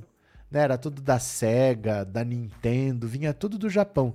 E o Japão é um dos países mais pacíficos do mundo. Não tem violência, não tem assalto, não tem quase criminalidade nenhuma. Então não é exatamente que isso estimule, mas isso facilita você ouvir, porque tem coisas que todo mundo pode dizer para você que é errado. Aí você não faz. Aí você não fala. Mas se começa um aqui fala que é certo, outro aqui fala que é certo, outro ali fala que é certo, você fala, é, eu acho que é certo, eu também acho isso daí. Então muita gente começa a dar voz para o mesmo discurso. Muita gente começa a falar a mesma coisa, mas a sementinha já estava lá dentro. A sementinha já estava lá, né? Cadê? Boa noite, Dora. Não esqueça também da Carla Zambelli, ela também se intrometeu lá nas madeireiras. Muita gente se intrometeu e o Saraiva pede a prisão de todo mundo há muito tempo. Ele chama de bancada do crime. Existe uma bancada do crime no governo Bolsonaro. É ele que diz, o, meio, o Saraiva, né? Que é superintendente da Polícia Federal. Deixa eu pegar aqui mais uma. Já que você falou de Carla Zambelli, deixa eu pegar aqui, ó. A gente não fica sem falar de Carla Zambelli. Tem mais uma aqui, ó. Rup, olha só. plano de Zambelli era fazer o PL contratar o hacker da Lava Jato para fiscalizar as eleições. Não acredito, de verdade. Não acredito responsável por levar o hacker Walter Delgatti, conhecido como Vermelho, a reuniões em Brasília nesta semana, a deputada Carla Zambelli afirmou a interlocutores que a sua intenção era discutir a possibilidade dele integrar uma equipe de consultores contratados para fiscalizar as urnas eletrônicas. A parlamentar levou Delgatti a um encontro na terça-feira com o presidente do PL, Valdemar da Costa Neto, na sede do partido, e a outro no dia seguinte com o presidente Jair Bolsonaro no Palácio da Alvorada. Preso em 2019 na Operação Spoofing, Delgatti foi o responsável por invadir o Telegram e copiar diálogos de integrantes da Operação Lava Jato. O plano de Zambelli era que ela fosse contratado como um especialista em ataques cibernéticos pelo Instituto Voto Legal, indicado pelo PL ao Tribunal Superior Eleitoral para auditar as eleições em outubro. Instituição ainda aguarda o credenciamento da cor. O cara é um bandido condenado e aí ele vai ser contratado pelo Instituto Voto Legal para auditar as eleições em outubro dentro do TSE. Vocês imaginam o TSE recebendo um bandido que está cumprindo pena? Ele está cumprindo pena com tornozeleira eletrônica. Bom, Segundo ela detalhou a pessoas próximas, o principal argumento para contratá-lo era que ninguém dos partidos de esquerda iria querer contestar o trabalho do hacker que revelou a chamada Vaza Jato. Os dados vazados contribuíram para aumentar o entendimento sobre as condenações do ex-presidente Lula, o que fez com que o petista retomasse os direitos políticos e pudesse concorrer este ano. Duas pessoas do PL confirmaram a história, antecipada na quarta-feira pelo site G1. A parlamentar não quis falar do assunto, mas revelou que pagou a hospedagem de Delgatti e do advogado Ariovaldo Moreira no Hotel Felícia, em Brasília, cujas, cujas diárias custam em torno de 200 reais. Moreira defendeu Delgatti na ação da spoofing. Delgatti foi à reunião com Valdemar na última terça-feira para falar justamente sobre esse trabalho que ele poderia é, exercer como fiscalizador das eleições. que loucura isso. Já a audiência com Bolsonaro tratou de outro assunto que é mantido em segredo. Questionado sobre o teor dessa reunião no Alvorada, a deputada confirmou que ali foram tratadas informações valiosas, as quais ela se recusou a sevelar. Isso eu não posso falar. Na versão de Zambelli, Moreira pediu uma compensação financeira para que as tratativas continuassem, mas ela recusou. O advogado, por sua vez, nega qualquer pedido de dinheiro. Ele virou para perguntar para mim quanto valia a democracia. Eu falei a ele que a democracia não tinha preço e ele, mas eu queria ouvir um valor, relatou a deputada ao Globo. Ela ainda afirmou que o advogado ficou nervosinho com a recusa, decidiu ir embora e tentou levar o hacker com ele. E o Walter Delgatti falou: Não, eu vou ficar. Aí ele vazou o encontro para a imprensa, porque ele ficou nervosinho e queria dinheiro. Ao Globo, o advogado Ariovaldo Moreira negou que tivesse pedido dinheiro à deputada e a acusou de estar mentindo. Em momento algum foi pedido dinheiro. Pelo contrário, ela pediu que ele, Delgatti, fizesse coisas que eu achei que ele não deveria fazer. O advogado, porém, não explicou que, qual foi o pedido de Zambelli. Eu não vou falar o que ela pedia, o que ela queria que eu ia. Que, o que ela queria, eu não ia fazer. Só isso. Não pedi dinheiro em momento nenhum. Ela pode fazer a acusação que ela quiser. Agora, se eu queria dinheiro e o Walter ficou lá, não é estranho isso? Interlocutores da campanha teriam ficado indignados com a iniciativa de Zambelli, a qual chamaram de Operação Aloprada sobretudo em um momento em que Bolsonaro vem se recuperando nas pesquisas eleitorais. Essas mesmas pessoas ainda comentaram que Valdemar saiu desconfiado do encontro com o hacker e o advogado. Outra pessoa que participou das reuniões foi o irmão de Carla, Bruno Zambelli. Foi ele quem pegou Delgatti Moreira no aeroporto e os levou ao hotel. Procurado, ele não quis dar detalhes sobre as conversas, dizendo apenas que o advogado era doido. Procurado. O diretor do Instituto Voto Legal, Carlos Rocha, afirmou que a, que a entidade não teve contato com Delgatti, nem foi comentado nada com a nossa equipe técnica. Ele, ele acrescentou que está realizando um trabalho construtivo e de colaboração com o TSE, com o objetivo de fortalecer a transparência eleitoral e a confiança do eleitor no sistema eletrônico de votação. Gente, agora é aquilo que nós já falamos ontem aqui. Deu ruim não era para vazar essa história. Eles perceberam que eles cometeram um grave erro chamando Delgatti para lá, porque o discurso do Bolsonaro é falar que o Lula é corrupto. Então, o Lula é um cara corrupto que estava preso e que a justiça soltou para derrotá-lo. Esse é o discurso do Bolsonaro. A partir do momento que ele leva o hacker, é porque ele acredita no hacker. E o hacker mostrou os bastidores da Vaza Jato que dizem que o Lula foi vítima de uma perseguição. Então isso acaba com o discurso do Bolsonaro. Se eles estão com o hacker, ele não pode acusar o Lula de ser corrupto. Ele vai ter que dizer que o Lula é inocente. Porque ele está do lado do cara que trouxe a informação que todo mundo ficou sabendo de que o Lula foi perseguido pelo Sérgio Moro e pelo Dallagnol. Eles perceberam esse erro. O nosso discurso acaba se eu estiver do lado do hacker. Eu não posso estar do lado do hacker. E outra coisa, ninguém sabe se esse hacker estava lá para participar mesmo ou não, porque é, foi dia 8, acho que foi dia 8. Ele esteve em Brasília dia 10. Foi dia 8 que ele deu uma entrevista ao UOL dizendo que ia votar no Lula. Que ele era petista. Então eles vão contratar um cara que é petista e que vota no Lula. E se o cara foi lá se oferecer para gravar um encontro, dizer que o que, qual que é a proposta que eles fizeram, o que, que eles ofereceram, queriam min, comp, comprar mentiras dele e depois levar isso tudo pro Lula. Então eles falaram, é melhor não mexer com isso. Mas como a Carla Zambelli vazou a foto do encontro, agora tudo é nas costas da Zambelli. Agora ela é que é aloprada, é ela que fez isso por conta própria, para não dizer que isso é coisa do Bolsonaro. Para tirar o Bolsonaro dessa besteira, vão jogar tudo nas costas da Zambelli agora e ela vai aceitar quietinha, porque é o papel dela mesmo. O papel dela é esse, aceitar pancada quieta, né? É, Vilma Amorim, obrigado pelo super sticker, obrigado pelo apoio. Viu? Muito obrigado. Regina Celi, obrigado pelo super sticker e obrigado por ser membro do canal. Muito obrigado. Acho que não perdi mais nenhum, não, né? Cadê? Quem mais? Cadê? É, as pessoas são influenciáveis, acham importante pertencer a um grupo, falta nelas autonomia. É, Angelina a Micheque falou que o Planalto foi consagrado aos demônios e o demônio está sentado lá na cadeira até agora. Ah, olha, eu vou falar uma coisa para você. Se ela descobriu no quarto ano que ela tinha que fazer alguma coisa, o que, que ela fez nos três primeiros anos, né? Onde está esse poder todo que ela tem em anos anteriores, né?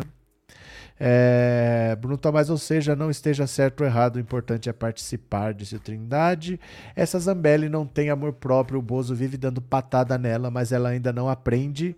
Tem que fazer uma terapia, de Maria Lourdes. Vilma Morim, professor, parabéns, que Deus lhe dê muitos anos de vida, saúde, paz, alegria, felicidade, que Jesus lhe proteja hoje sempre. Desculpa ser hoje, ontem não deu para ver essa live. Obrigado, Vilma, obrigado pelas palavras, não se preocupe com a data. Obrigado pelas palavras, muito obrigado. Dora, professor, perigoso é desaparecer com esse rapaz, não se esqueça, todo mundo que se envolve com o Bolsonaro acaba morto. Ele foi lá porque ele quis, né? Ele foi lá porque ele quis. Eu acho que se ele comeu pedra, ele tem que saber, né?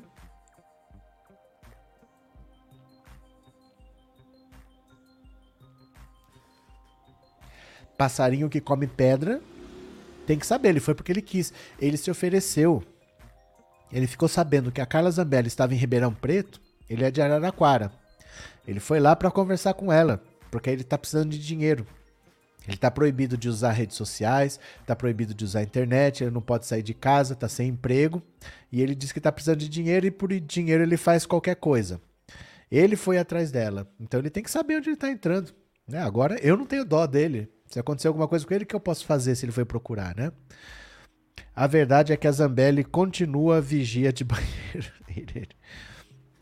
o PT que se cuide o Bozo podia ser palhaço, mas não é bobo. Ele já saiu de 26 para 32. Tá na hora de tentar se distanciar do Bozo 13 é nós. Não tem como, Ana.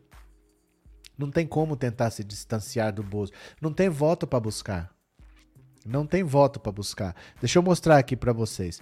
Quando o Bolsonaro passou de 26 para 32, foi isso aqui, olha. Vê se você percebe aqui, ó.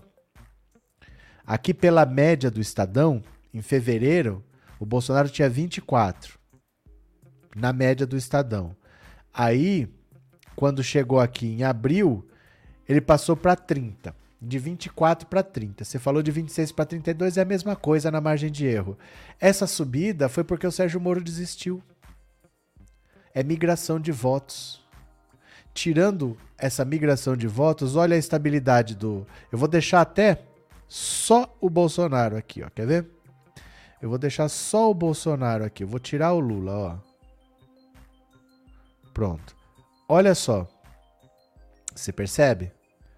Que não aconteceu nada com o Bolsonaro, tirando essa crescida aqui, ó. Essa ascensão, que é quando o Sérgio Moro desistiu. Isso aqui é a desistência do Sérgio Moro.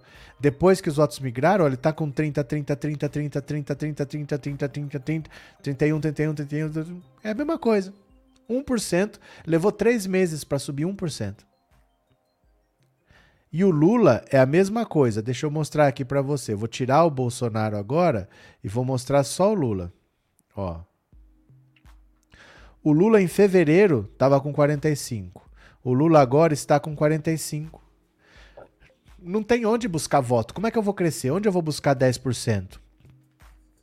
Porque olha só, o Ciro tem 8. A Simone Tebet tem 2. Se você somar, 45 com 31 já dá 76. Mais 10 já dá 86. Mais os outros, os outros são só 3%. Aí tem branco, nulo, aquelas coisas todas. Não tem onde buscar voto. A não ser que você convença o Ciro Gomes a desistir. Aí o Lula pode crescer 8 pontos. Ou a Simone Tebet. Mas fora isso, não tem onde você buscar votos. Os votos estão muito consolidados. O Lula é muito conhecido e o Bolsonaro é muito conhecido porque ele é o presidente da República. É diferente de 2018, em que o Bolsonaro era um deputado que ninguém conhecia e o Haddad era um ministro da Educação que tinha sido prefeito de São Paulo, mas o Brasil mesmo não conhecia. Quando você tem dois candidatos desconhecidos, pode ser que o cara daqui vai para lá, porque ele não sabe exatamente onde está. Mas nem o Lula nem o Bolsonaro devem mexer muito do que eles estão, porque está muito cristalizado já quem eles são. Dificilmente sai disso daí, você entendeu? Não tem muito pra onde crescer. Não tem como se distanciar do bolso. Só se alguém desistir. Só se alguém desistir, né? Cadê? Quem mais? É, Inês Nascimento. Sim, disse Mara. Mara, quando diz alguma coisa, tem arte aí. Renato, boa noite. Ontem estava trabalhando, não consegui parabenizá-lo. Feliz aniversário, tudo de bom. Obrigado, Renato. Abraço para você, viu? Obrigado mesmo. Deixa eu pegar mais uma aqui rapidinho, ó. Deixa eu pegar mais uma aqui. Boulos anuncia grande comício da campanha do Lula. Olha só, Boulos anuncia grande comício com Lula no Vale do Anhangabaú. Arrancada da campanha. Olha só aqui, ó. Olha só, olha a galera aqui. Essa menina aqui no meio que engraçada. A carinha dela entre o Lula e o Boulos do lado do Haddad, saiu ela na foto com a carinha aqui, ó. Guilherme Boulos, que é candidato a deputado federal, anunciou nesta sexta-feira que participará de um grande comício com o ex-presidente Lula no dia 20 em São Paulo, mais precisamente no Vale do Anhangabaú, sábado que vem. Sábado que vem. Conforme já havia sido adiantado pelo fórum, o local foi escolhido pela campanha de Lula por carregar forte componente simbólico. O Vale do Anhangabaú foi palco em 16 de abril de 1984, do comício de encerramento das diretas já, movimento que pedia o fim da ditadura militar e clamava por eleições diretas. Naquele dia, o Vale, no centro da capital paulista, foi tomado por uma multidão de um milhão de pessoas e Lula estava entre as lideranças políticas presentes. No dia 20 do 8, teremos um grande comício com Lula no Vale do Anhangabaú. Vai ser a arrancada da campanha que fará o Brasil voltar a sonhar. Vamos todos e todas lotar o Anhangabaú. Ó, no dia 20 do 8, teremos um grande comício com Lula no Vale do Anhangabaú. Vai ser a arrancada da campanha que fará o Brasil voltar a sonhar. Vamos todos e todas lotar o Anhangabaú. O período oficial de campanha estipulado pelo TSE terá início no próximo dia 16 de agosto. Neste dia, a coligação do petista planeja fazer atos em diferentes cidades, com Lula e seu candidato a vice Geraldo Alckmin participando da atividade política na capital paulista. No dia 18, Lula e Alckmin participarão de ato político em Belo Horizonte. Espera-se, no entanto, que, que, o maior ato da campanha seja do dia 20 no Anhangabaú. Depois, na outra semana, a campanha do PT deve embarcar para o Rio e então a dupla deve começar a rodar o país. Interessante, interessante. Cadê que mais? O capitão Caveira vai é para prisão. Maria Rosene, cadê quem mais? Zambelli não aprende que o Bozo não tá nem aí para a existência dela. Mas qual é a opção que ela tem, Helena? Ela é a Carla Zambelli. Ela só existe porque ela pegou a onda do bolsonarismo. Tomando pancada ou não, se ela abandonar o Bolsonaro, ela vai fazer o quê? Ela é a Carla Zambelli, né? Ela não tem opção. O negócio dela é esse mesmo: é tomar pancada quieta e tentar se reeleger. Garantir mais quatro anos de salário aí, mas não tem muito o que ela fazer. Ela é a Carla Zambelli, né? O que a gente vai fazer? Ciro não vai desistir, ele está decidido a prejudicar o Brasil, achando que está prejudicando o Lula. Mas o eleitor dele vai desistir é que não desiste em setembro. Normalmente, o voto útil acontece três dias antes da eleição, dois dias antes da eleição. O eleitor foge. Ah, não, vamos acabar com isso daqui logo. Então não é uma coisa que você vai sentindo agora ao longo do tempo. Ele vai migrar é no, no final mesmo, né? Maria Rosene, amiga, concordo com você em gênero, número igual. Deixa eu mostrar uma coisa aqui para vocês, ó. Vocês lembram que ontem eu tentei fazer o sorteio pela internet e lá no Instagram e não consegui, pois eu deixei o computador parado aí um tempão, tava naquele 0% lá, e não é que ele rodou, depois de uma hora e meia, ele rodou, depois de uma hora e meia ele conseguiu carregar os comentários, uma hora e 34 minutos, eu vou mostrar aqui para vocês, ó. Uma hora, opa, ó, uma hora e 34 depois, ele, recebe, ele rodou os comentários, eu vou mostrar aqui, e vou mostrar o nome de quem ganhou.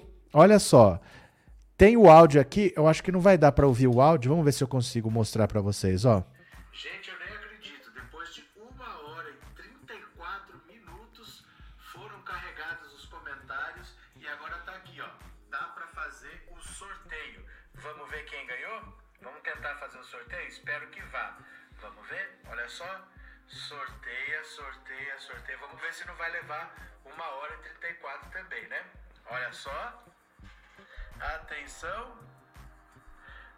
Opa, o que, que aconteceu? Saíram quatro nomes e as pessoas sorteadas foram Letícia, Inês, Magali e Lula 22120 desiste Ciro. Ó, vou fazer o seguinte. Eu não sei por que sortearam quatro pessoas se eu pedir três. Eu vou dar quatro caixas surpresas, então vou honrar com a minha palavra. Saíram quatro pessoas, eu não sei porquê, mas era para ter saído três. Então a Letícia Silva, a Inês Nascimento, Magali Costa Franco e esse Lula 22120 são os vencedores das quatro caixas misteriosas. Eu não vou criar polêmica. Ó. eu pedi para sortear três nomes, eu não sei por que, que sorteou quatro nomes. E aí eu falei, ah, então não vou arrumar briga, eu vou dar quatro caixas surpresas, eu ia ter que arrumar uma caixa surpresa extra. Mas ó, repara, o último nome aqui, ó, não escreveu Desiste Ciro. Escreveu Cisteciro, ó.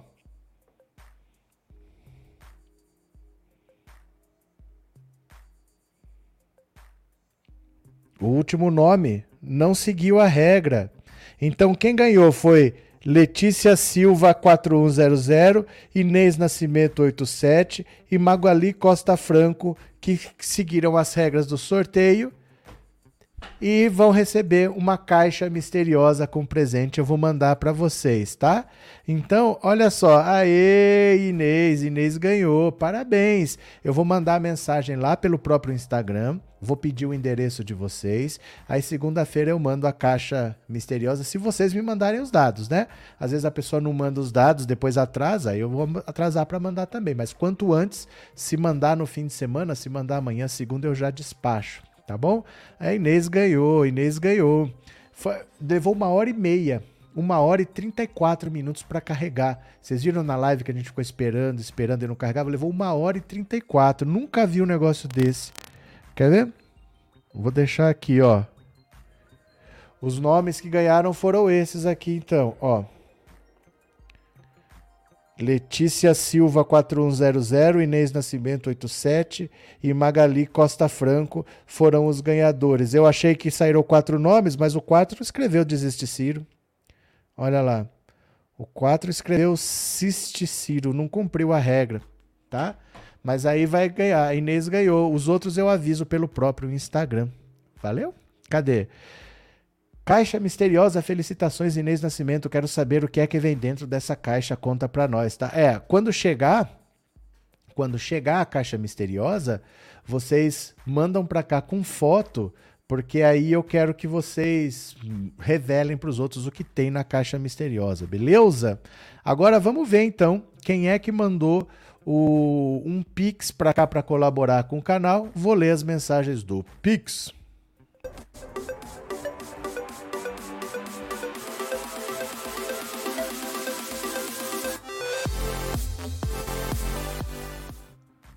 Nossa, uma hora e 34 para para puxar os comentários ali da, do, da publicação. Que coisa estranha, né? Uma hora e 34. Mas vamos ver aqui, ó. Pronto. A gente tem hoje a contribuição da Dalva Maria Santos. Obrigado, Dalva. Obrigado de coração. É, Shiromitsu Saito, obrigado Shiromitsu, obrigado pela sua contribuição, obrigado pela generosidade. E boa noite, teacher. Parabéns, muita saúde e muito sucesso. Disse Jueni Norma de Andrade Barbosa Queiroz. Obrigado pela colaboração. Gente, eu agradeço demais a todo mundo que colaborou ontem. Deixa eu falar uma coisa aqui para vocês. Para mim, eu nem entendo como isso acontece. De verdade, assim. Porque tem pessoas que estão aqui há 3, 4 anos. Todos os dias eu, às vezes eu não vou fazer live porque eu tô doente, pode acontecer. Às vezes eu tô muito cansado porque é todo dia, sábado, domingo, feriado, eu tô sempre aqui. Mas a pessoa tá perguntando, cadê a live que não tá? Para mim é um negócio assim que eu não sei nem explicar. Eu não sei nem como que eu agradeço. Então, para todo mundo que esteve aqui me dando parabéns, eu é que tenho que agradecer a vocês por essa generosidade de estar aqui. Porque eu faço o que eu posso. Eu tô sozinho, é um canal que eu toco sozinho, eu não tenho equipe, eu não tenho nada, que sou só eu e a Teca, que tava chorando no começo da live, sossegou agora. Mas sou só eu.